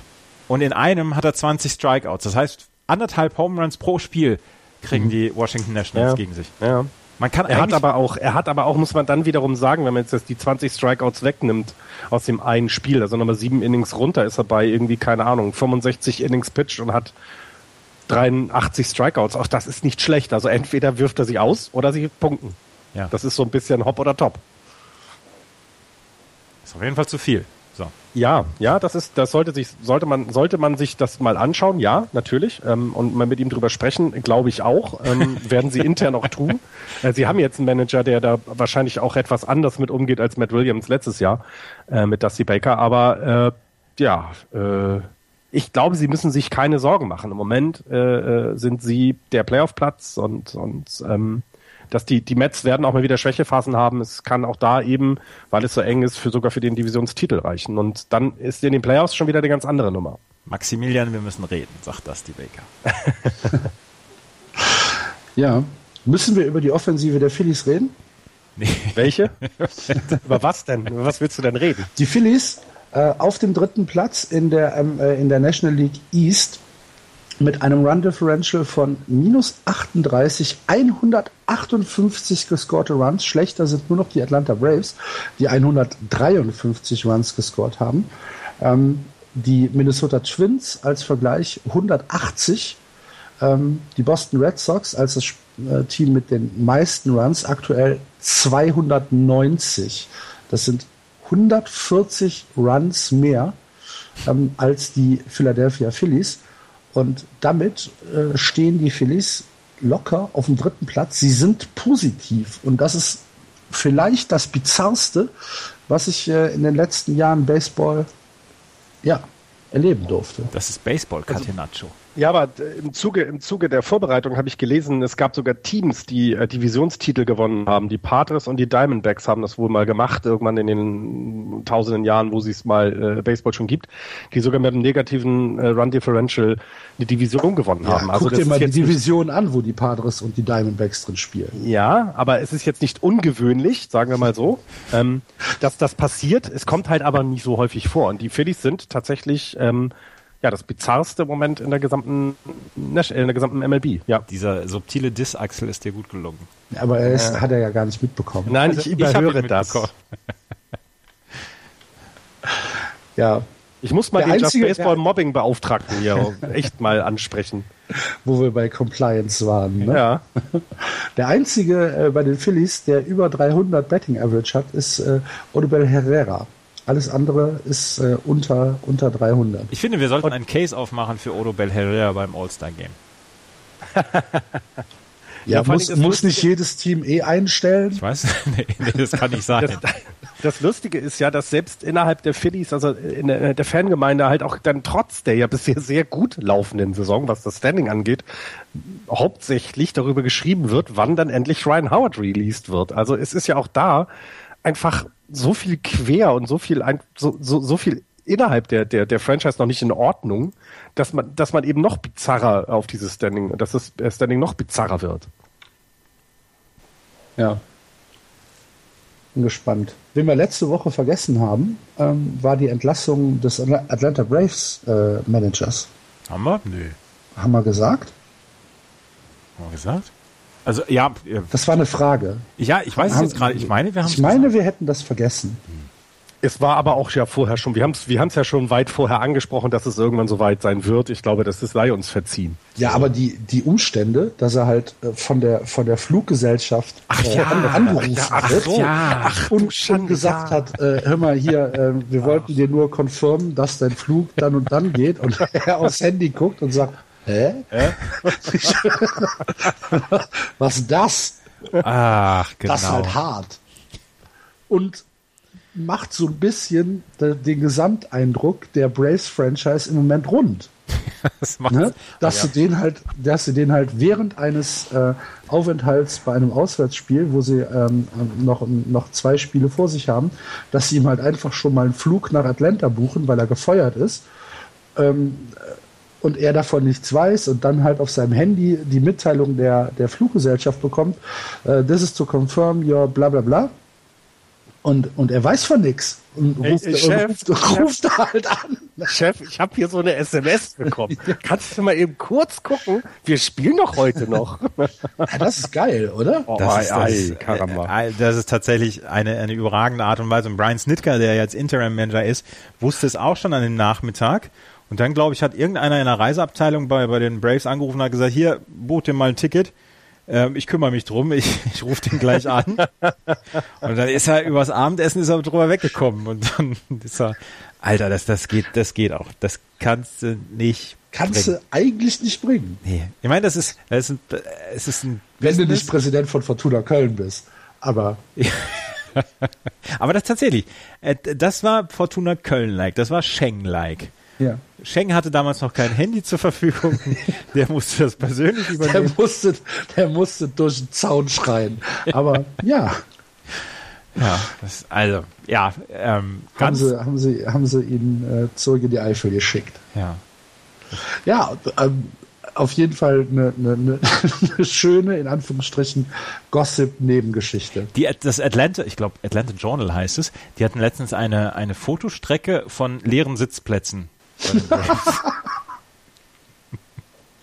Als Boost für das neue Stadion, ja? genau. Um den Leuten mal zu zeigen, wofür, wo- wofür ihr Steuergeld bezahlt wird. Genau, Ja? genau. Ja, Sehr gut. Ähm, äh, was, was ich noch habe, ihr ähm, Freddie Freeman ähm, hat einen, hat einen Average von 1,25 mit Runners in Scoring Position. Letztes Jahr 3,76. Aber ähm, das ist einer der Gründe. Und äh, was wir noch ansprechen müssen, Hector Oliveira von den Braves ist jetzt für 82 Spiele suspendiert worden von der MLB, bevor sein, ähm, sein Prozess wegen häuslicher Gewalt überhaupt abschließend äh, behandelt worden ist. Und ähm, ja, die Braves wissen so gar nicht, was sie mit ihm machen wollen, weil er ist ja er ist ja quasi Gift. Er ist ja er ist ja ein, ein er ist ja ganz, ganz tief im Regal und ihn, ihn nimmt ja niemand jetzt mehr. Und ähm, er kriegt jetzt ähm, in den nächsten, ja, er kriegt 32,5 Millionen Dollar bis 2020. Ist jetzt 82 Spiele gesperrt, aber die Braves wollen ja eigentlich den Wiederaufbau machen und ähm, mit ihm geht's nicht ohne ihn. Also sie werden ihn nicht los. Mhm. Aber ist das denn nicht so, dass wenn du, ähm, wenn du suspendiert wirst, dass du dann ähm, auch von der Payroll runterkommst. Für die 82 Spiele, aber danach Ja. kriegt er ja immer noch äh, 25 oder 26 Millionen Dollar für die nächste. ja, ja, gut, aber es kann, es kann ja durchaus sein, dass er auch in den Knast kommt. Ja. Da, das könnte, das könnte die Sache nochmal, das wäre wahrscheinlich die beste Nachricht für die Braves. Super. Samen weggesperrt. Gott sei Dank. Macht den Champagner auf. Und bucht uns einen Flug. Und ruft uns an, wenn ihr den Flug gebucht habt. Wir brauchen keine SMS. Ich habe noch eine kleine Ich Geschichte. glaube, zu- das ist auch die erste Option, die jetzt die Braves ausgeschaltet haben. Äh, SMS-Confirmation für Flugbuchung. Ne? Hast du den Haken rausgenommen? ja. Guck noch mal. SMS schicken? Jo, mache ich. Junge, Junge, Junge. Ja, Ja. Gut. gehen wir Ähm, mal weiter. eine, eine Geschichte noch zu Marlins habe ich. Oh, oh. Ja. Zu den Marlins? José Fernandez im Durchschnitt 13,35 Strikeouts per nine Innings. Damit wäre er, sollte die Saison jetzt aufhören, in illustrer Gesellschaft.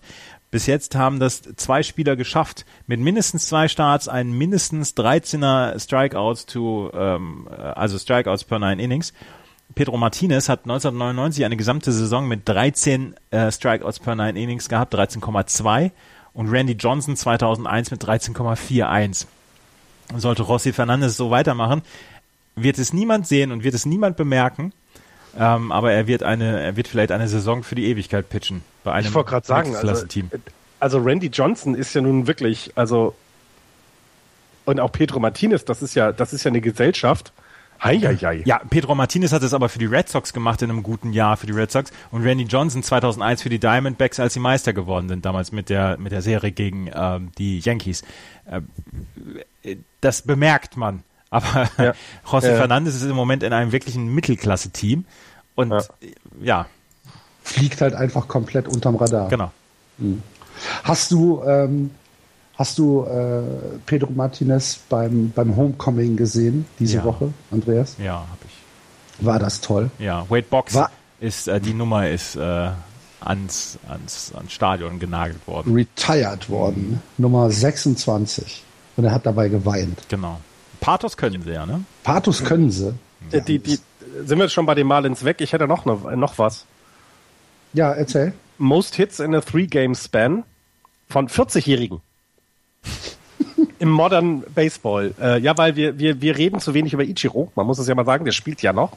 Und der hat das gerade geschafft, in einer drei-Spiele-Serie äh, oder in einer drei-Spiele-Spanne äh, zehn Hits zu haben und ist damit nur Zweiter, weil Joe Morgan, als er 40 war, das auch noch geschafft hat. Und er äh, ist da mit äh, Craig Biggio dabei und Ken Griffey Senior und Ty Cobb. Das sind auch äh, Spieler über 40, die ja das so die Statistik angeführt haben. Denn Ichiro ist ja on his way to drei oder was? 3000, ne? 3000 jetzt. 3000. Ja. Ähm, wer da mehr wissen will, sollte sich das immer angucken, äh, äh, mal genauer hingucken, weil das ist äh, eine Legende, die da immer noch spielt. Bei Ichiro finde ich, bei Ichiro finde ich so lustig, wenn der den Ball am äh, den, den Ball am Schläger hat, ist er eigentlich schon in, in der Mitte zwischen Homeplate und First Base. Da müsst ihr mal drauf achten, weil er, ist, er kriegt den er kriegt den Ball an den Schläger quasi schon in der Bewegung Richtung First Base. Das ist eine sehr schöne Batting-Bewegung. Ich habe ich hab einen Kratzen im Hals. Dann trink was. Den mache ich ja die ganze Zeit. Okay. Gut, äh, dann gehen wir eine Division weiter in die National League Central. Die Chicago Cubs führen, wie weit wie ja, in den letzten Wochen auch, die äh, Central an. 33-14. Dahinter die Pittsburgh Pirates 28-20. Die Cardinals 26-24. Die Brewers 22-27. Und ganz am Ende die Cincinnati Reds 16-33. Äh, Die Cubs haben sich jetzt ein bisschen berappelt, haben die letzten äh, vier Spiele wieder gewonnen, hatten davor ähm, ein paar Serien, äh, wo sie ja, ein bisschen aus dem Tritt gekommen sind. Haben eine Serie gegen die Brewers verloren, dann eine Dreispiele-Serie, nee, äh, doch, eine Dreispiele-Serie äh, gegen die Giants verloren. Nochmal gegen wen? Gegen äh, eine Mannschaft aus San Francisco verloren, äh, haben das erste Spiel dann gegen die Cardinals ebenfalls verloren und haben sich dann wieder berappelt und haben äh, 4-3, 12-3 gegen die Cardinals gewonnen und äh, sind jetzt aktuell in der Serie gegen die Phillies, wo sie auch die ersten beiden Spiele ähm, wieder gewinnen konnten. Ich hatte ja äh, Mitte der Woche hatte ich so ein bisschen Schiss, dass bei den Cups äh, jetzt irgendwas äh, passiert ist, was die Saison so ein bisschen ins Wanken bringt. Dem ist aber zum Glück nicht so. Sie ja. spielen wieder wie vorher, haben äh, das drittbeste, die drittbeste Offensive in der Liga, haben äh, im Pitching keine großen Probleme. Earned Run Average als Team Combined 2,67, damit erster. Ähm, ein Whip von 1,07, damit erster und ein Betting Against von 2,04, damit erster. Das sind äh, fantastische Zahlen. Wenn man sich das Pitching insgesamt anguckt, dann sieht man, dass die äh, Starting Pitcher allesamt richtig, richtig gut sind. Natürlich angeführt von Jake Arrieta, der ähm, unglaubliches Baseball im Moment pitcht. Ein äh, ERA von 1,72. Jason Hamill 2,17. John Lester 2,48. Kyle Hendricks 2,93. Und der einzige über drei ist John Leckie mit 3,38. Aber das sind trotzdem, ähm, ja, das sind, das sind Zahlen, die sind äh, fantastisch und ich glaube, die Cubs hatten einfach nur einen ganz kurzen Slump, sind aber wieder zurück on track. Und das gefällt mir sehr gut.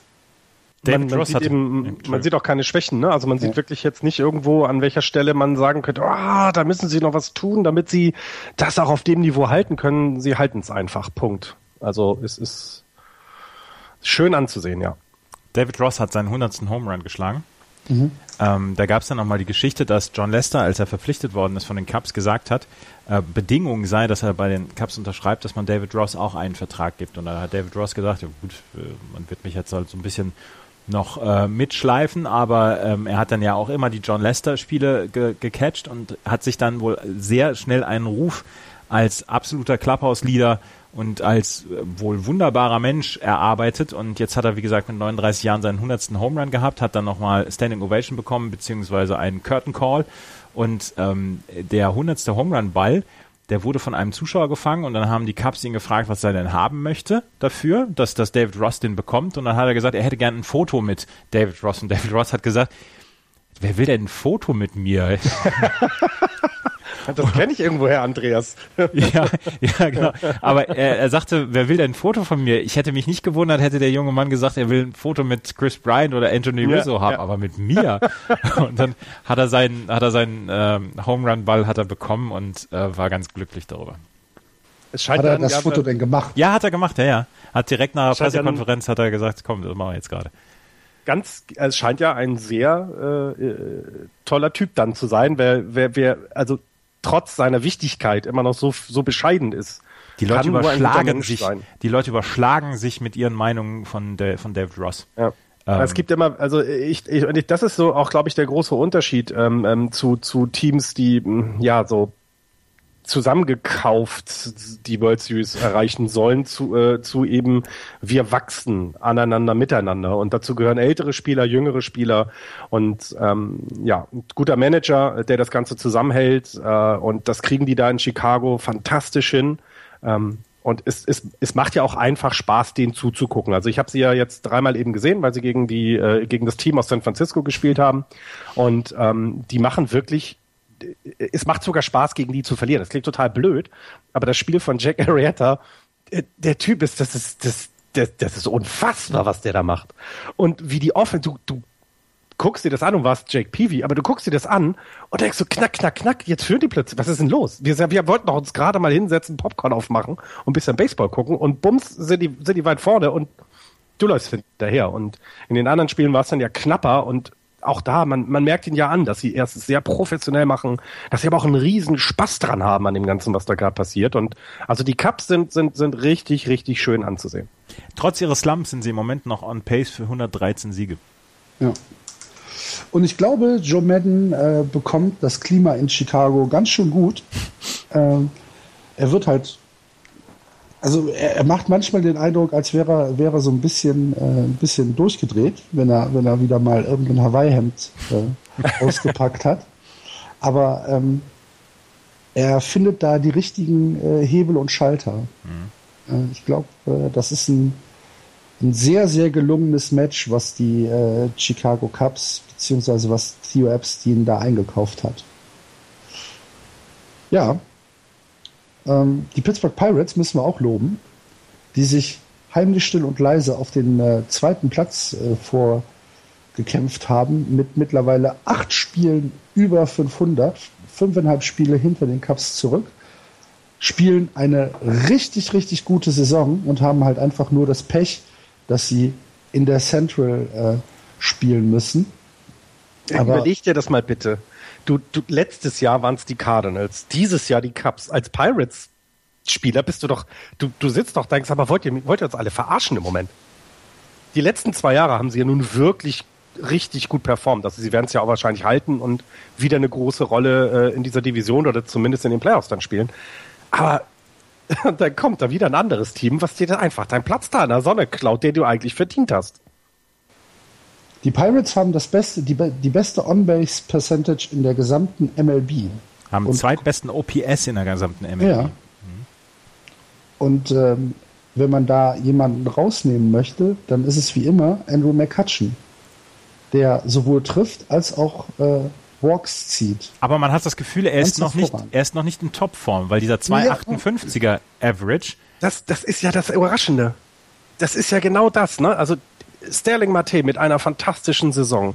Josh Harrison macht das richtig, richtig gut. Aber wir sprechen über Andrew McCutcheon, weil er ja der Spieler ist, der die Franchise repräsentiert und der auch richtig gut ist. Stell dir mal vor, der wird jetzt noch besser. Aber Andrew McCutcheon hat halt auch schon 22 Walks gezogen. Mhm. Ja. Ne, das muss man ja auch. Äh, natürlich hat er auch schon äh, genug Strikeouts, und zwar 50 äh, an der Zahl. Aber er zieht halt 22 Walks, was ja bedeutet, dass er auch immer sehr produktive At-Bats hat, dass er halt den Pitch-Count äh, ausnutzt. Und ähm, er ist immer noch meines Erachtens der wichtigste Spieler im, im gesamten Lineup. Ich meine, natürlich hast du mit äh, Josh Harrison, Starling Mate, Gregory Polanco und äh, von mir aus auch David Fries, hast du Leute drin, die ja eine bessere, ein besseres Betting Average haben, aber als Gesamtpaket und da muss natürlich auch die Defensive mit ja, ja. ist Andrew McCutcheon immer noch der wichtigste Spieler. Und so wie die Pirates im Moment auftreten als ähm, fast schon ein Small Ball Team, äh, wir haben erst äh, 47 Home Runs in der in der Saison, ähm, ist das äh, ja, ist das richtig richtig gut. Das, äh, was, was ich damit sagen wollte, die Pirates können ja darauf hoffen, dass er noch besser wird. Äh, die mhm. Defensive, er ist, gehört zu den besten, zu den besten Outfieldern der Liga. Ähm, er kommt auf Base mit 341er Base, äh, on Base Percentage, aber er trifft halt noch nicht so wie er, ähm, wie er das möchte, beziehungsweise wie er es kann. 2,58er Average ist einfach ein Zeichen, dass da noch sehr viel Luft nach oben ist. Und wenn äh, alle anderen, du hast sie gerade angesprochen, unter anderem Greg Polanco, wenn die halbwegs ihre Leistung behalten können und er dann noch so ein bisschen nach oben kommt, dann sieht es um die Pittsburgh Pirates sehr, sehr gut aus. Und dann haben sie noch eine Farm, die im Moment einen großen, großen Spaß macht in Indianapolis. Jameson Talion, ähm, Tyler Glasnow, Chad Cool, das sind alles drei Spieler, die eigentlich jetzt in der nächsten Zeit äh, nach oben kommen könnten, aber im Moment für sie im Moment noch kein Platz ist. Deswegen haben sie noch Zeit in der AAA weiter. Und ähm, die könnten aber jetzt nachkommen. Und um die Pittsburgh Pirates ist es bestens bestellt. Glaube ich auch. Und wenn ich euch erzähle, dass ich Anfang der 90er, weil ich ja nun Fan von Barry Bonds war, so eine ganz alte Pirates-Jacke hatte und die an irgendeinem Umzug verloren gegangen ist, dann ärgere ich mich gerade kolossal drüber, weil die sah richtig geil aus. Naja. Ja, die Pirates sind ja, also ich meine, Buster Olney hat das in, äh, in einem Artikel geschrieben, so, so ein bisschen der schlafende Riese, ne? So, mhm. so, die haben so viel Potenzial noch und das, was du gerade angesprochen hast. Der erste FC Köln der MLB. Nee, eher mehr der Hamburger Sportverein. Ah. Ähm, aber das ist so, so, ich, ich glaube, ich glaube, da können wir noch, also da können wir uns auch sehr viel auch noch ähm, freuen. Das Schwierige ist halt, und das ist halt dieses Playoff-Genöks, äh, äh, halt, wenn sie in die Wildcard kommen, dann haben sie halt dieses eine Spiel und mhm. dass das eben auch mal in eine andere Richtung ausgehen kann, ist halt so, weil es nur ein Spiel ist. Dafür ist Baseball eben eigentlich ein Spiel von Serien und das würde, das würde mir wirklich wehtun, wenn die Pirates halt, äh, weil sie nur in die in die Wildcard kommen, ähm, sehr früh aus den Playoffs sich wieder verabschieden. Das wäre sehr, sehr schade. Aber dass das ähm, dieses Erfolgsfenster der Pirates, das wird noch ein paar Jahre aufbleiben. Und ich Wie glaube, von das, den Cups. Ja. Wie von den, das ist das, ist das, das große halt Problem der das Pirates. große Problem der Pittsburgh Pirates. Ne? Das, das, das Problem liegt nicht in der Mannschaft selbst, sondern das Problem liegt bei den Chicago Cubs, die ja ja wirklich eine ähm, eine Mannschaft sind, die wir über die nächsten äh, Jahre einfach da oben erwarten. Ja. Vielleicht sollten sie einen Antrag stellen, die Plätze mit den Houston Astros zu tauschen. Mhm. Mhm. Pittsburgh im Westen. Mhm. Okay. Nein, in, in einer Division mit Seattle und LA und Oakland. Naja, da müssen sie auch nie reisen oder so. Pittsburgh dann, halt, dann, halt, dann halt mit den Royals oder mit den Tigers. Mein Gott. Sei doch nicht so nitpicking. Echt? so ich will die Pirates in der National League behalten. Das sind meins. Guckt ihr mal heute, äh, guckt ihr mal hier weiter eure Designated äh, äh, Alex Rodriguez's an und so und, und, und rückenkranke Teixeiras. Ich bleib hier in der National League. Ja. Ähm, mhm. Übrigens in der National League, das habe ich jetzt noch gerade äh, gestern auch gelesen und, und man sieht es ja, wenn man auf die Tabellen guckt. Fünf Teams sind im Moment on pace für 95 Siege oder mehr. Das heißt, dieses Jahr, um die Playoffs in der National League zu erreichen, brauchst du mindestens 95 Siege. Und es gibt ähm, drei oder ich glaube drei Teams gibt es, die äh, im Moment on pace sind für 64 Siege oder weniger. Eieieiei. Mhm. Also das Gefälle in der Liga, ja. das Gefälle in der Liga ist sehr, sehr groß. Sehr, sehr aber groß. wenn du die Playoffs erreichen willst, musst du dieses Jahr eine echt gute Saison hinlegen. Aber man sieht ja auch an anderen Teams, und das ist ja das Schöne, dass wenn du dann selbst mal so schlecht warst, du kannst ja wiederkommen. Ich meine, die Pirates waren auch nicht immer die, das beste Team und sind jetzt dabei. Die Cubs waren es nicht. Also die Chance, dass sich das bei Natürlich. den anderen Teams dann auch mal wieder ändert, ist ja da. Aber das Gefälle ist schon arg, ja. ja. Äh, gute Besserung noch an den Pirates-Pitcher Ryan Vogelsong, äh, der oh, ja. einen Ball ans Gesicht gekriegt hat und äh, er ist jetzt wieder raus aus dem Krankenhaus und, und ist auch schon wieder im Ballpark gewesen. Also das ist wohl gut gegangen. Also gerade noch so irgendwie. Er hat einen Ball ins Gesicht bekommen und das sah übel aus. Ja, das sah tatsächlich sehr übel aus. Übel sah es die gesamte Saison bisher auch für Adam Wainwright aus mm. von den äh, St. Louis Cardinals. Aber er hat jetzt ein Interview gegeben und äh, gesagt, äh, My stuff felt good, we are going to change it right now. Hat jetzt äh, sieben Innings am Samstag gegen die Washington Nationals gepitcht. Das Spiel als äh, Winning Pitcher verlassen, 9-4 Sieg, ist damit äh, der dritte Cardinals Pitcher nach Mike Leakey und Jaime Garcia, die äh, hintereinander sieben Innings äh, gepitcht haben. Und äh, das gibt den Cardinals so ein bisschen Hoffnung, weil in den letzten Wochen, vor allen Dingen im letzten Homestand, äh, war es so, dass die Starting Pitcher regelmäßig auf die Socken bekommen haben. Äh, zum Beispiel haben sie gegen die Diamondbacks äh, 11 Runs abgegeben, gegen die Cubs 12 Runs. Ähm, und äh, da wurde dann äh, gesagt, so geht es eigentlich nicht weiter, Leute. Äh, die gesamte Pitching-Statistik ist für ein Cardinals-Team katastrophal ja. mit einem ERA von 4,18 als Team wenn man sich die Starting Pitcher anguckt, ähm, dann ist Adam, Adam Wainwright äh, derjenige, auf dem natürlich die, die meiste Aufmerksamkeit liegt. Ähm, er hat aktuell einen 571er ERA, Michael Wacker 504. Ähm, ja, und die versuchen jetzt einfach ihr Pitching wieder in den Griff zu kriegen. Äh, nachdem die Offensive ja eigentlich somit die beste Offensive ist, die die St. Louis Cardinals in den letzten Jahren aufs Feld gebracht haben, obwohl sie auch letztes Jahr und in den Jahren davor immer ein Contender oben dabei waren.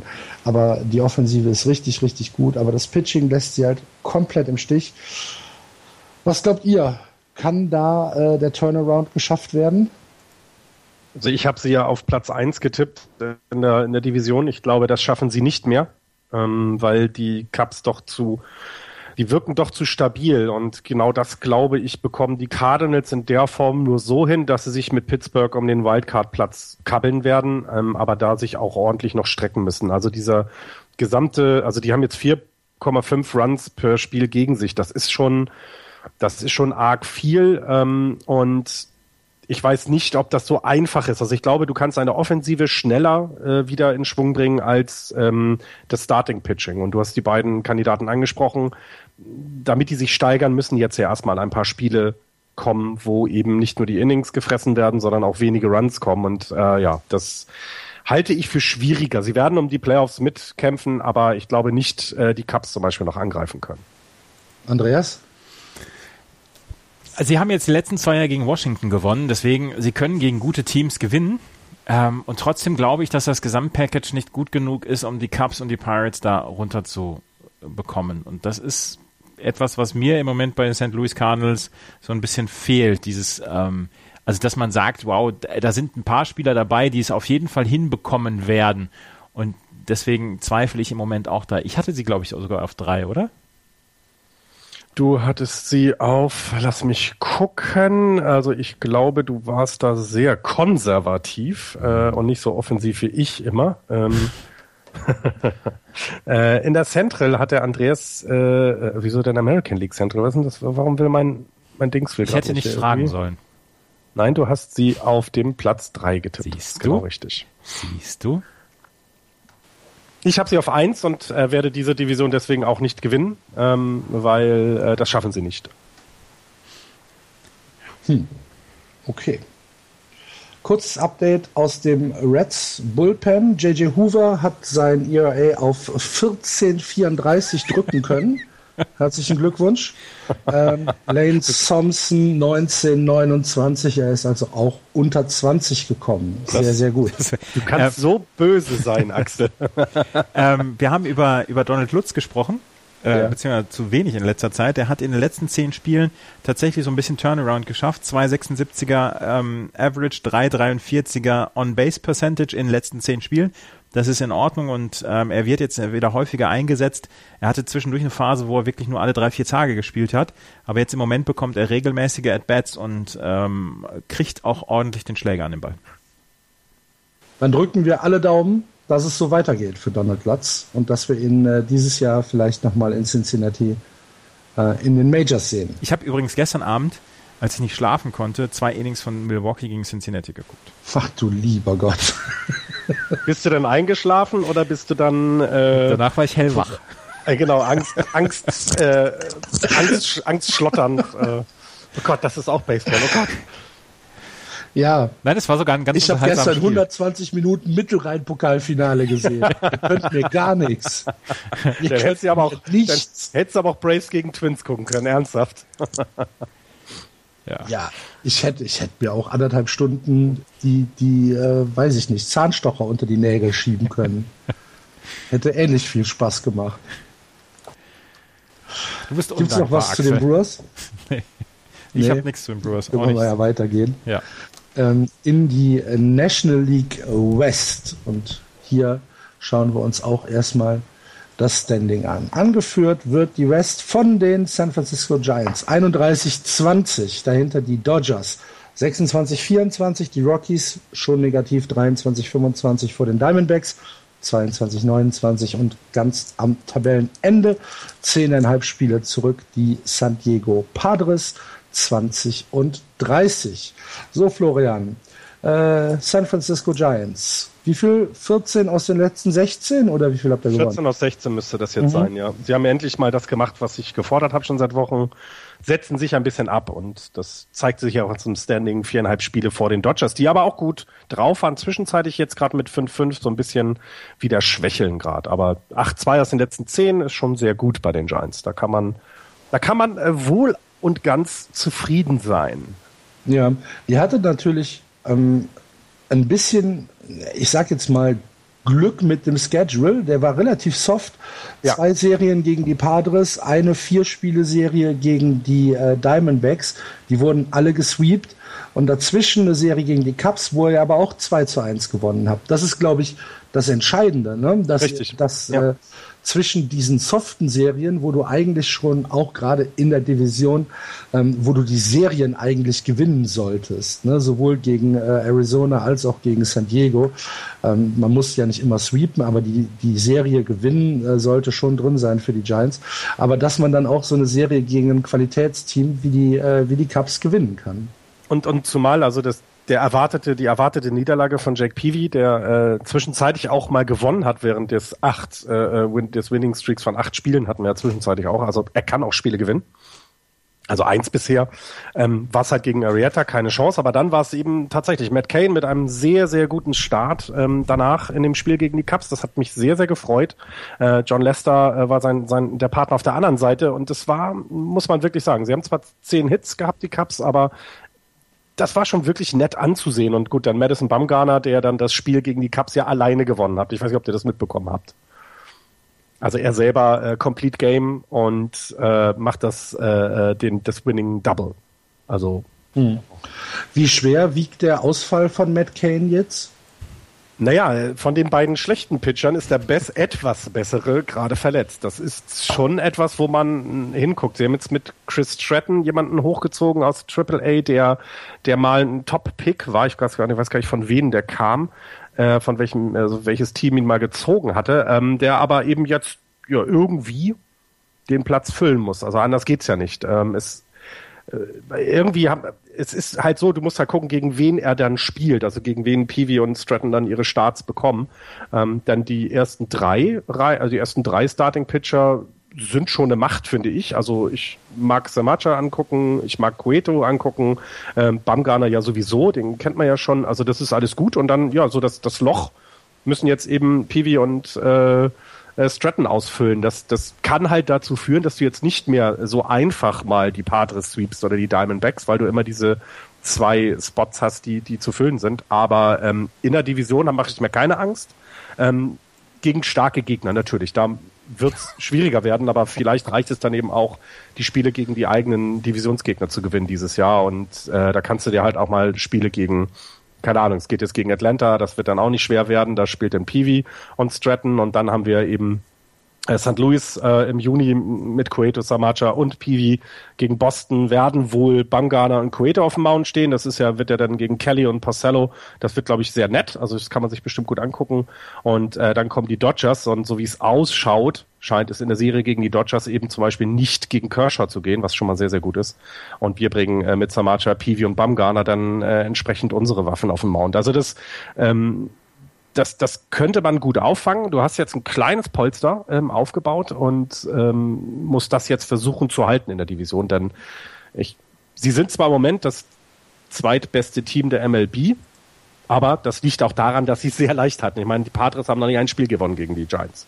Das ist dann ja, einfach, ich, weil die ja, schlecht sind. Ich, ich, ich sag ja, also ihr habt so, so ein bisschen äh, so ein bisschen einen sanften Schedule im Moment, aber ja, mein Gott.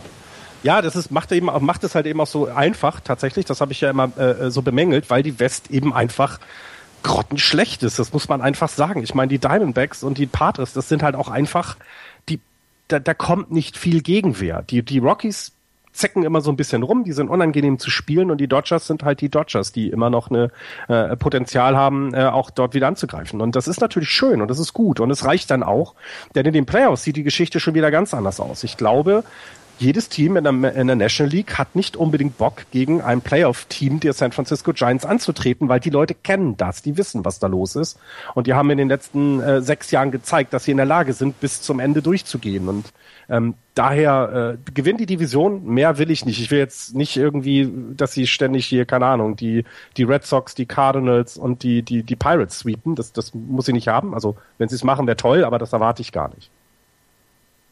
Na gut, dann äh, schauen wir das gespannt an. Aber äh, du hast es ja eben schon gesagt, die Giants in den letzten Wochen 14 Siege in den letzten 16 Spielen und jetzt viereinhalb Spiele vor den LA Dodgers. In die ihrer, Entschuldigung, gerade einmal, ein, äh, einmal gerade noch zu den Giants. Sie hatten mhm. ja diese 13-1-Serie. In dieser 13-1-Serie hatten sie einen Starting-Pitcher ERA von 1,56 die Rangers als zweitbestes Team in dieser, in dieser Spanne 2,87 und die Padres dann 3,04. Ja, Padres, Padres, Diamondbacks. Ne? Ja. Waren die Gegner. Entschuldigung. Ja, aber Peavy war auch ein Starting-Pitcher dabei. Also den, du musst dann den, auch sagen, dass das Und der hat verloren. aber nicht gegen die Padres. Ja, das Axel Goldmann, professioneller Wasser in den Weingießer. Ja, ja, ich glaube auch. Das ist sein Job. So gar nicht wahr. Naja, komm mal. Ihr, ihr, ihr, werdet jetzt, ihr werdet jetzt eine, ähm, ein, eine große Empathie von mir ähm, hören, weil nämlich die LA Dodgers äh, in der letzten Woche äh, Julio Urias äh, hochgezogen haben. Ja. Einen 19-jährigen Mexikaner, äh, Starting Pitcher, der ähm, seinen ersten Start in der MLB hatte bei der Niederlage äh, gegen die Mets. 6 zu 5 war die Niederlage. Und äh, was mir wirklich leid getan hat, dass äh, Urias nur zwei äh, Innings beziehungsweise 2.2 Innings pitchen durfte. Fünf Hits hat er abgegeben, drei Runs, drei Earned Runs, vier Walks, drei Strikeouts, 81 Pitches. Ähm, gibt ein ERA von 10, 13, wie gesagt, in 2.2 äh, Innings, die er pitchen durfte. Mir ist er zu früh runtergezogen worden, der arme absolut, Kerl. Absolut, absolut. Da, also 19 Jahre spielt gegen die spielt gegen die New York Mets, gibt halt fünf Hits ab. Mein Gott, lass ihn doch spielen. Ja, ich habe ich nicht habe ich nicht verstanden. Also wenn er wenn er dann äh, aus dem aus dem dritten Inning wirklich gar nicht rauskommt und äh, es kommt es kommen noch zwei Hits draus äh, drauf und es kommen noch zwei Earned Runs drauf von mir aus. Aber fünf Hits, drei, drei Runs, drei er Earned Runs, er hat war aber, mir zu früh. Er hatte ein Pitch-Limit. Also mehr als 90 Pitches sollte er nicht werfen und ja gut, er war bei irgendwas 83 oder 84. Hat halt relativ lange gebraucht für diese, oder ja, relativ wenig Innings geschafft mit diesen knapp 90 Pitches. Ja, ja aber, aber, dann aber lass ihn doch wenigstens aus dem dritten Inning noch rauskommen und nimm ihn nicht im Inning runter.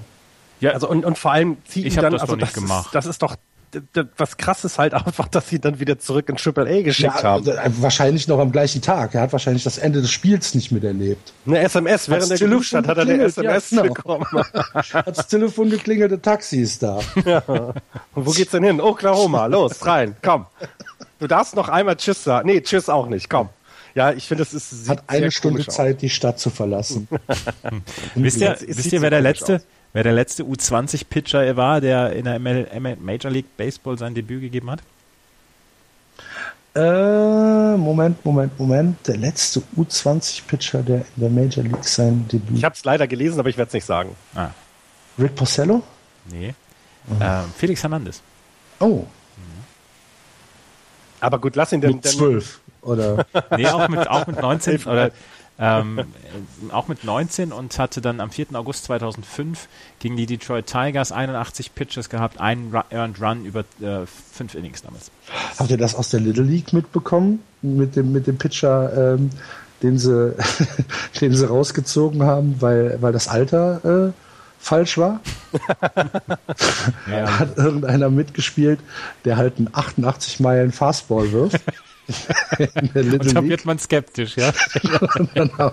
sind, sie da mal, sind sie da mal rangegangen und hat sich festgestellt, ah, der ist 16. Okay, das, das ist zu alt. Oh Mann.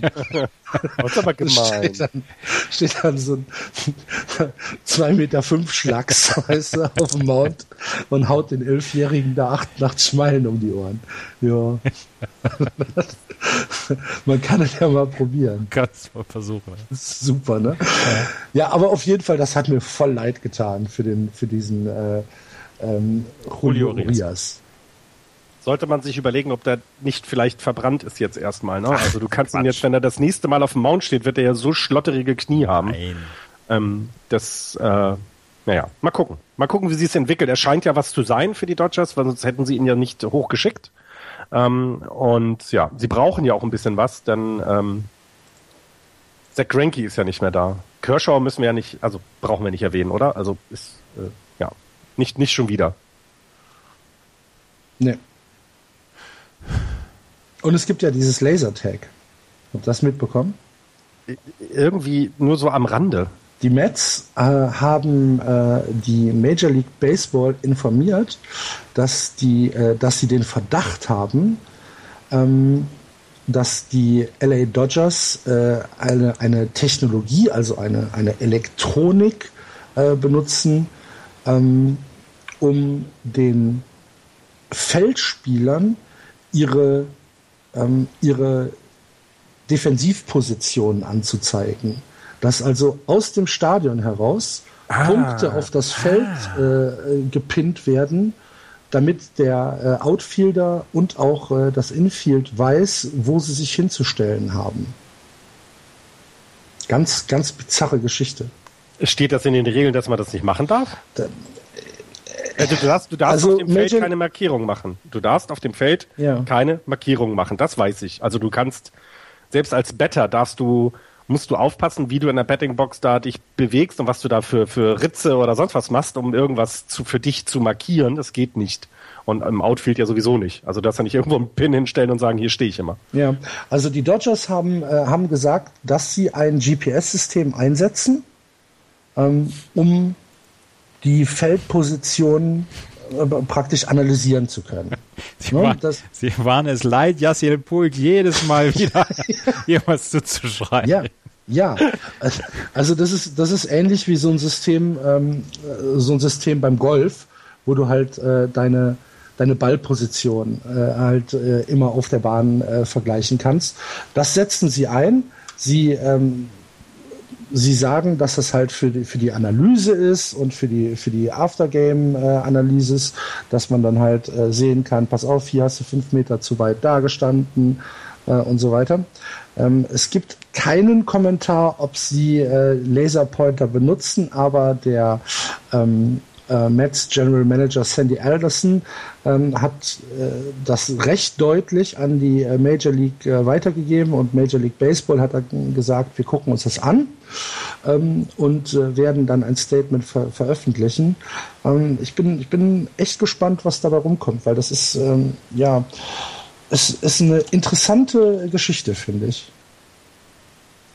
Vor allen Dingen, es muss ja, es muss ja, man muss es ja sehen können. Also auch die Major League kann ja zugucken dann. Ich meine, jetzt werden die Dodgers es nicht mehr nutzen, aber das kann mir doch keiner erzählen, dass es niemandem aufgefallen wäre, wenn da rote Punkte auf dem, auf dem, auf dem Platz sind. Also das klingt komisch, aber es ist, es ist verständlich. Also ich, ich weiß ja nicht, ob sie rot sind. Können ja auch, auch grün, grün sein. sein. Ja, grün, klar. Ja, ja.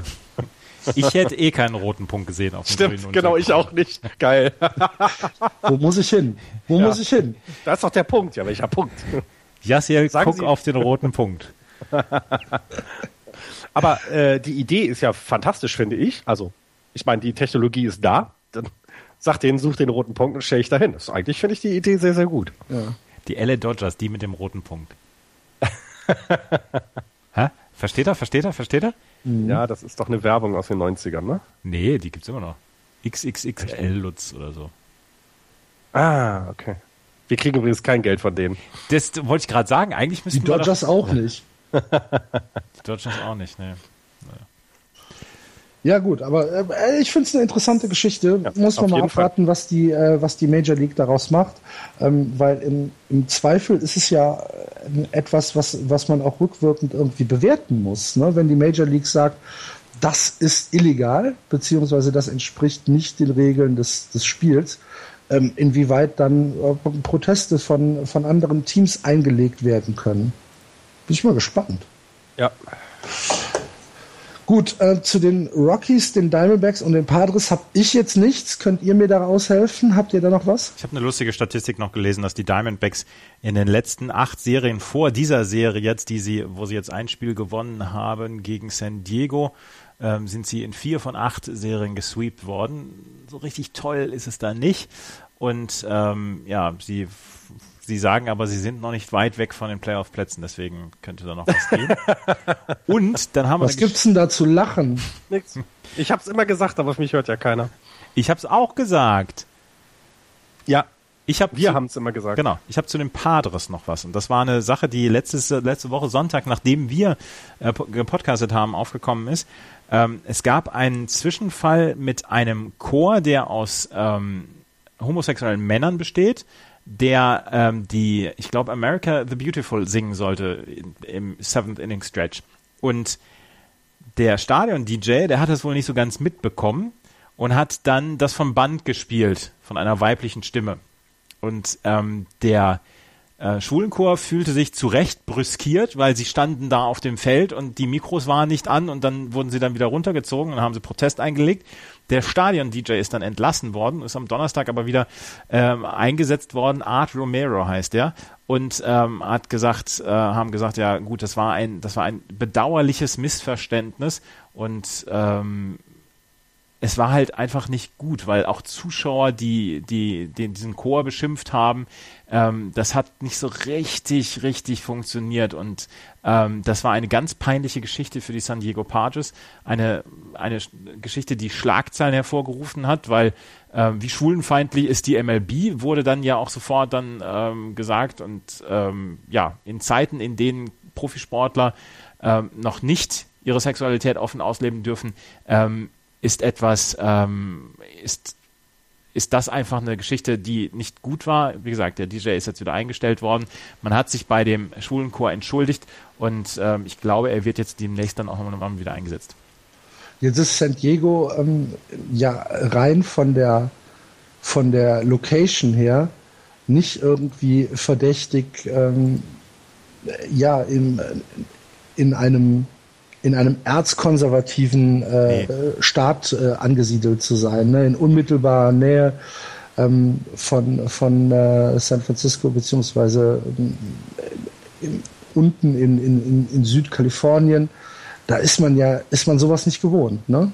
Nee, und ähm, wie gesagt, deswegen äh, glaube ich auch dran oder glaube ich, dass das ähm, durchaus eine Geschichte sein kann, wo man sagt, okay, das war ein bedauerliches, ein sehr, sehr bedauerliches Missverständnis und. Wie gesagt, der, der Chor hat die Entschuldigung wohl akzeptiert und jetzt müssen wir mal gucken. Einfach nochmal auftreten lassen. Ja, Punkt. genau. So, komm, jetzt jeder Seventh Inning Stretch macht jetzt dieser Chor. Und schon wäre mal ein Zeichen gesetzt, um zu sagen, es ist scheißegal, welche Hautfarbe, welche sexuelle Orientierung, welche Religion jemand hat. Die singen hier halt bei uns und die machen das auch gut. So, wenn sie schlecht sind, machen sie halt nicht mehr, aber das ist der einzige Kriterium. Ja, kannst genau. du singen oder kannst du nicht singen genau. und nichts anderes. Ja. Und das ist halt nervig. Und das ist, ähm, ich wollte zwischendurch mal rumfunken, lass sie das mal in San Francisco machen, da ist eine ganz andere Geschichte, aber ich glaube, selbst da. San Diego ist ja selber, äh, wie gesagt, wir sprechen nicht über den mittleren ja, ja. Westen oder über ja, das tiefste Texas oder so. Das macht das halt wirklich wieder sehr, sehr, sowas macht mich immer sehr, sehr traurig. Was mir gerade aufgefallen ist, dass äh, San Francisco eigentlich gar nicht so unmittelbar in der Nähe von San Diego ist. Aber nee, nee, das ist schon ordentlich, auch ein anderes Klima, aber es ist auf jeden Fall nicht äh, mittlerer Westen. Ich glaube, das kann man damit schon sagen. Genau. Tijuana ist nicht weit. Und was in Tijuana passiert, bleibt in Tijuana. Eieiei. ah, ähm, ja. Oh, oh äh, habt ihr das, noch was? Habt ihr äh, nicht, also zur MLB an sich, habt ihr das gelesen, was ich dann noch getwittert hatte über unseren Account at jb-podcast? Ähm, ah, Vince Scully? Vince ja. Scully? Oh. Heide Witzka. Verlinkt Diese Stimme wird man vermissen. Im ne? Blog gleich. Diese Stimme äh, wird man vermissen. Also. Oh egal wie man es mit den Dodgers hält, man wird Vince Scully vermissen. Jeder wird ihn vermissen, weil das ist schon eine fantastische Persönlichkeit und ein der beste äh, Baseball-Kommentator, den es jemals gab, so gefühlt, oder? They, also fantastisch, will, ganz they toll. Will come, Ray. They will most Erzähl mal, was er gemacht hat, Andreas. Also es gibt ja äh, diesen Film Field of Dreams ähm, und da gibt es diese, ähm, diese eine Stelle, wo äh, Kevin Costner sein, sein Baseballfeld verkaufen soll. Und dann gibt es diesen einen Monolog von ähm, Earl Jones, James Earl Jones, glaube ich, heißt der, der Schauspieler, ähm, wo er einen Monolog hält über zweieinhalb Minuten ähm, übers, über Baseball, über, über die Magie von Baseball und darüber, dass die Menschen kommen werden und zugucken werden. Und ähm, ist das, das nicht der Geist von Jackie Robinson? Das weiß ich gar nicht. Ich habe Field of Dreams nie gesehen. Ach was. Ja. Also ich meine, das wäre der Geist von Jackie Robinson, ah. der, der dann aus dem, aus, dem, aus dem Kornfeld kommt und mit ihm redet. Und auf jeden Fall ähm, sagt er dann, they will come, Ray, they will most definitely come. Und da, dieser Monolog ist von Vince Scully nochmal eingesprochen worden und während ich es erzähle, habe ich Gänsehaut tatsächlich. Ähm, und es ist einfach ein, ein wunderschöner Monolog, gerade mit dieser Stimme, mit dieser sonoren Stimme von Vince Scully. Und wie gesagt, wir müssen es auf dem Blog verlinken. Ja, das machen wir. Wenn ihr, äh, liebe Hörer, das also gehört habt, geht bei uns auf äh, die Homepage justbaseball.de und dann findet ihr diesen Monolog noch einmal verlinkt äh, in der äh, im Text. Ja, und ich gucke Ja. Field of Dreams. Bis nächste Woche. Jawohl. Gut, haben wir sonst noch was aus der MLB? Ich habe Ich nicht, nein. Okay, dann äh, schauen wir kurz in die Baseball-Bundesliga und gehen da mal die Ergebnisse vom Wochenende durch, soweit sie uns denn vorliegen. Am Freitagabend schon Regensburg mit einem 11 zu 0 Shutout gegen Mannheim. Am Samstag das zweite Spiel 4 zu 0. Das heißt Mannheim leider ohne Runs in Regensburg. Äh, Köln gewinnt das erste Spiel 8 zu 6 gegen äh, Dortmund und das zweite Spiel 11 zu 1. Äh, Stuttgart gegen Heidenheim. Das erste Spiel gewinnt Heidenheim 11 zu 6. Das zweite Spiel Stuttgart 6 zu 3, also ein Split. Und bei Tübingen-Mainz gab es nur ein Spiel, äh, das 8 zu 0 für Mainz ausgegangen ist. Das zweite Spiel ist ausgefallen. Ich tippe mal, dass es da äh, Regenschauer gab und deswegen nicht gespielt werden konnte. Ähm, H hat das erste Spiel gegen Bad Homburg 6 zu 0 gewonnen. Alle anderen Spiele finden erst im Laufe des heutigen Nachmittags statt. Da haben wir also leider noch keine Informationen drüber vorliegen. Falls ihr es ähm, frühzeitig hört, es gibt heute noch Spiele in Solingen, in Bonn, in Haar. Äh, geht dahin, schaut euch deutschen Baseball an. Die Tabelle natürlich ein bisschen unvollständig, aber dennoch schauen wir sie uns mal an. Im Norden auf Platz 1 komplett unangefochten die Bonn Capitals 12 und 1, dahinter Solingen 7-5, Hamburg 6-5, Paderborn 6-6, Hannover 5-7, Köln 5-9 und am Tabellenende die Dortmund Wanderers 2 und 10. In der ersten Bundesliga Süd ist es äh, ist die Spitze ein äh, bisschen breiter. Regensburg führt aktuell 13 und 3, dahinter Mainz 10 und 3, Heidenheim 12 4, Stuttgart 8 5, H 6 und 9, Mannheim 4 8 und am Tabellenende Tübingen 1 11 und Bad Homburg 1 12. Leider schon ja ziemlich weit weg. Das Ich finde, ich finde die Bundesliga Nord finde ich spannend. Also Köln mit ihren fünf Siegen ist nicht weit weg von Paderborn mit nur sechs. Ne? Also das wird nochmal sehr, sehr spannend, was die Playoffs angeht im Norden. Im Süden sieht's da ja nur so ein bisschen zwischen H und Stuttgart aus, dass die nochmal sich da so, so kappeln könnten. Aber das finde ich, äh, finde ich interessant, dass es im Norden so ein bisschen breiter sich aufgestellt hat. Ne? Fehlen noch ein paar Spiele, klar, aber Bonn vorneweg und der Rest sehr dicht beieinander. Ja, bei Köln ist es, äh, ist es halt so, dass ähm, die Siege eigentlich ähm, ja nur durch äh, den ausländischen äh, Pitcher kommen. Äh, also, dass eigentlich immer nur die, die zweiten Spiele gewonnen werden. Äh, die einheimischen Pitcher haben äh, bisher äh, einen Sieg auf dem Konto und das war jetzt gegen den Tabellenletzten, gegen die Dortmund Wanderers. Ähm, das heißt, Jack Shannon, der, der eigentlich jedes zweite Spiel äh, für, die, für die Cardinals anfängt, ähm, ist da die Sieggarantie. Ob es reicht, äh, um weiter in der Tabelle nach oben zu kommen, äh, muss ich jetzt leider ein bisschen bezweifeln. Ich glaube, dass äh, wenn sie aus Split, mit Splits äh, gegen die etwas schlechteren Teams rauskommen, ist es schon so das, äh, was man erhoffen kann. Ich glaube nicht, dass, dass die Cardinals mit dieser jungen, äh, sehr unerfahrenen Mannschaft äh, oben angreifen können. Aber äh, das ist, ne, die Cardinals müssen halt auch, da ist leider gar kein Geld vorhanden und die müssen auf äh, Jugendspieler aus der eigenen Jugend setzen und halt hoffen, dass vielleicht mal ein Amerikaner, äh, der nach dem College äh, vielleicht eine Europareise macht, für ein halbes Jahr in Köln hängen bleibt. Ähm, ja, für mehr ist da leider kein Geld da. Ist er denn noch da? Ja. wir, wir haben äh, andächtig zugehört Ja. und ja, es ist sehr schade, wie immer, ähm, aber ähm, hier in Hamburg Ne? Sieht man ja, ja. Hamburg, super, super Saison bisher. Ja, aber ich meine jetzt insgesamt auch in Hamburg, also die, die, die Hamburg Steelers sind ja jetzt die Hamburg Steelers, die sind ja nicht mehr die HSV Steelers, die äh, wollten sich ja ein bisschen unabhängig machen, weil ihnen das Geld, was der Verein gegeben hat, zu wenig war. Ähm, der Verein hat da eine andere Strategie gefahren, jetzt kriegt halt jeder das Gleiche ähm, und nicht irgendwie nur, weil die jetzt Baseball in der Bundesliga spielen, mehr. Ähm, haben sich ein bisschen eigenständiger gemacht, scheinen da ja auch entsprechend gut äh, in die Saison gekommen zu sein, sich gut aufgestellt zu haben, aber sie müssen eben auch vieles aus eigenen Mitteln machen. Ich meine, wenn du es nicht hinbekommst, in einer Millionenstadt äh, äh, neben Fußball irgendeinen anderen Sport zu etablieren, denn auch Handball und äh, Eishockey, Profi-Eishockey, äh, wird wohl nächstes Jahr nicht mehr in Hamburg stattfinden, ähm, ist, ist das einfach schade, weil da wird professionelle Arbeit geleistet von Amateuren. Also von Leuten, die die ganze Woche arbeiten und dann am Wochenende sich den Arsch aufreißen, um einen guten Baseball auf, äh, auf, auf das Diamond zu bringen. Und das ist halt einfach wirklich schade.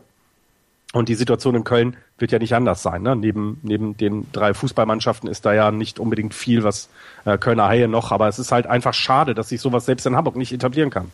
Es ist traurig. Ja. Ja. Führt zu weit. Ich weiß nicht, ob es zu weit führt, aber es ist halt leider Gottes äh, der, der Lauf der Dinge, ähm, dass wir, dass wir halt äh, im, im Baseball ja eine sehr, sehr spitze Zielgruppe haben und das Geld halt leider einfach nicht da ist, muss man, muss man so sagen. Eine kurze Sache, äh, die ich noch ansprechen möchte zu den äh, Cologne Cardinals. Äh, letzte Woche ist äh, Christa Winterrath gestorben. Sie war ähm, ein Gründungsmitglied der äh, Cologne Cardinals und auch der Cologne Dodgers. Ähm, sie war Ehrenpräsidentin der Cologne Cardinals und hat Zeit ihres, ähm, ja, Zeit ihres Lebens sehr, sehr viel für den Baseball in der Stadt Köln getan. Nur durch sie, äh, durch ihre ja, durch, durch, durch ihre Sturheit im, im besten Sinne gesprochen, gab es die Möglichkeit ähm, von der Stadt Köln das äh, Circlewood Stadion äh, als Heimstätte zu gewinnen, so dass man von den Jahnwiesen weggehen konnte. Ähm, ähm, sie hat äh, 1984 dafür gesorgt, mit unermüdlichem Einsatz, dass die Cardinals in der ersten Bundesliga teilnehmen durften. Ähm, sie ist äh, letzte Woche gestorben und äh, ja, Beileid von unserer Seite dazu. Ähm, Christa Winterrath für den äh, Kölner Baseball und auch für den Kölner Sport ein sehr, sehr großer Verlust. Das wollte ich noch anmerken. Schöne Worte, ja. Gut. Dann äh, weiß ich nicht. Habt ihr noch was? Ich hätte noch was, aber das möchte ich eigentlich nicht sagen, weil Andreas in der internen Tippspielrunde, also, also von uns dreien im Moment gerade die meisten Punkte hat und damit sogar Tippspiel weit auf Platz 6 vorgerückt ist mit 18 Punkten. Ich werde, Anführen, diesen, ich werde diese zwei Sätze werde ich äh, alle fünf Minuten in diesem Podcast nochmal reinschneiden, weil ich ja die, die Ehre habe, diesen Podcast zu schneiden und ähm, das werde ich dann machen und dann hört also äh, führen äh, Und mit du, 23 weißt, und Punkten. du weißt, dass ich es online stelle, ne? Führen mit den äh, äh, mit, mit 23 Punkten ist im Moment Kabis, Kabis Manu. Ähm, also ein Cubs-Fan, vermute ich mal. Äh, und ähm, auf Platz drei hockt äh, der Produzent von Sportradio 360 mit 20 Punkten, was ich ähm, sehr interessant finde. Die Zahlen, ähm, also Andreas auch gut dabei, ähm, äh, Quatsch, auch Axel gut dabei, Zehnter mit 17 Punkten, also sehr, sehr gut weit vorne. Ähm, ja, der Herr, ja, der Herr Florian ist mit neun Punkten etwas abgestürzt auf Rang 81, ähm, aber damit nicht schlechtester, denn also Chip Toto und mit zwei Punkten schlechtester, aber zweitschlechtester schon ein sogenannter Herr Wieland. Vielleicht kennt man ihn. Das ist, das ist, das ist Tippspiel-Shame. Mehr Hass! Ja, die Dodgers sind im Moment nicht gut drauf. Dann äh, noch herzliche Glückwünsche an den Arne, der heute Geburtstag hat. Und der uns bestimmt hören wird. Bin ich sehr sicher. Ich glaube nicht. Was? Natürlich hört der Arne uns. Ah, okay. Wir fragen ihn mal ab. Oder habe ich das jetzt verwechselt? Doch, der hat Geburtstag. Ja, ja, aber ich, hm, Nee, egal, macht doch nichts. ja eben, genau. Grüßen kann man ihn immer. Ist Genau. ein, ein netten Kerl. Scheiß Schalke. Ja gut, aber einen netten Kerl. So, lasst uns aufhören. Jawohl, bevor, das, bevor es eskaliert. Das war Just Baseball für heute, liebe Leute. Wir hoffen, ihr hattet ein bisschen Spaß wieder. Wenn das so ist, freuen wir uns über eure Kommentare im Blog, auf Twitter, auf Facebook oder natürlich auch auf iTunes. Wenn ihr mal eine Minute Zeit findet, uns da eine Rezension zu hinterlassen, freuen wir uns ganz, ganz besonders. Wenn, wenn ihr uns unterstützen wollt, auf dem Blog gibt es einen Spendenbutton von PayPal. Da freuen wir uns auch drüber. Ähm, aber natürlich auch über jedes Teilen, jeden Like und wenn ihr es weitererzählt. Denn ein paar Hörer können wir immer noch gebrauchen. Glaube ich. Ja. Weiß es nicht. Glaub schon. Gut, das war's. Playball, bis nächste Woche. Macht's gut. Tschüss. Tschüss. Tschüss.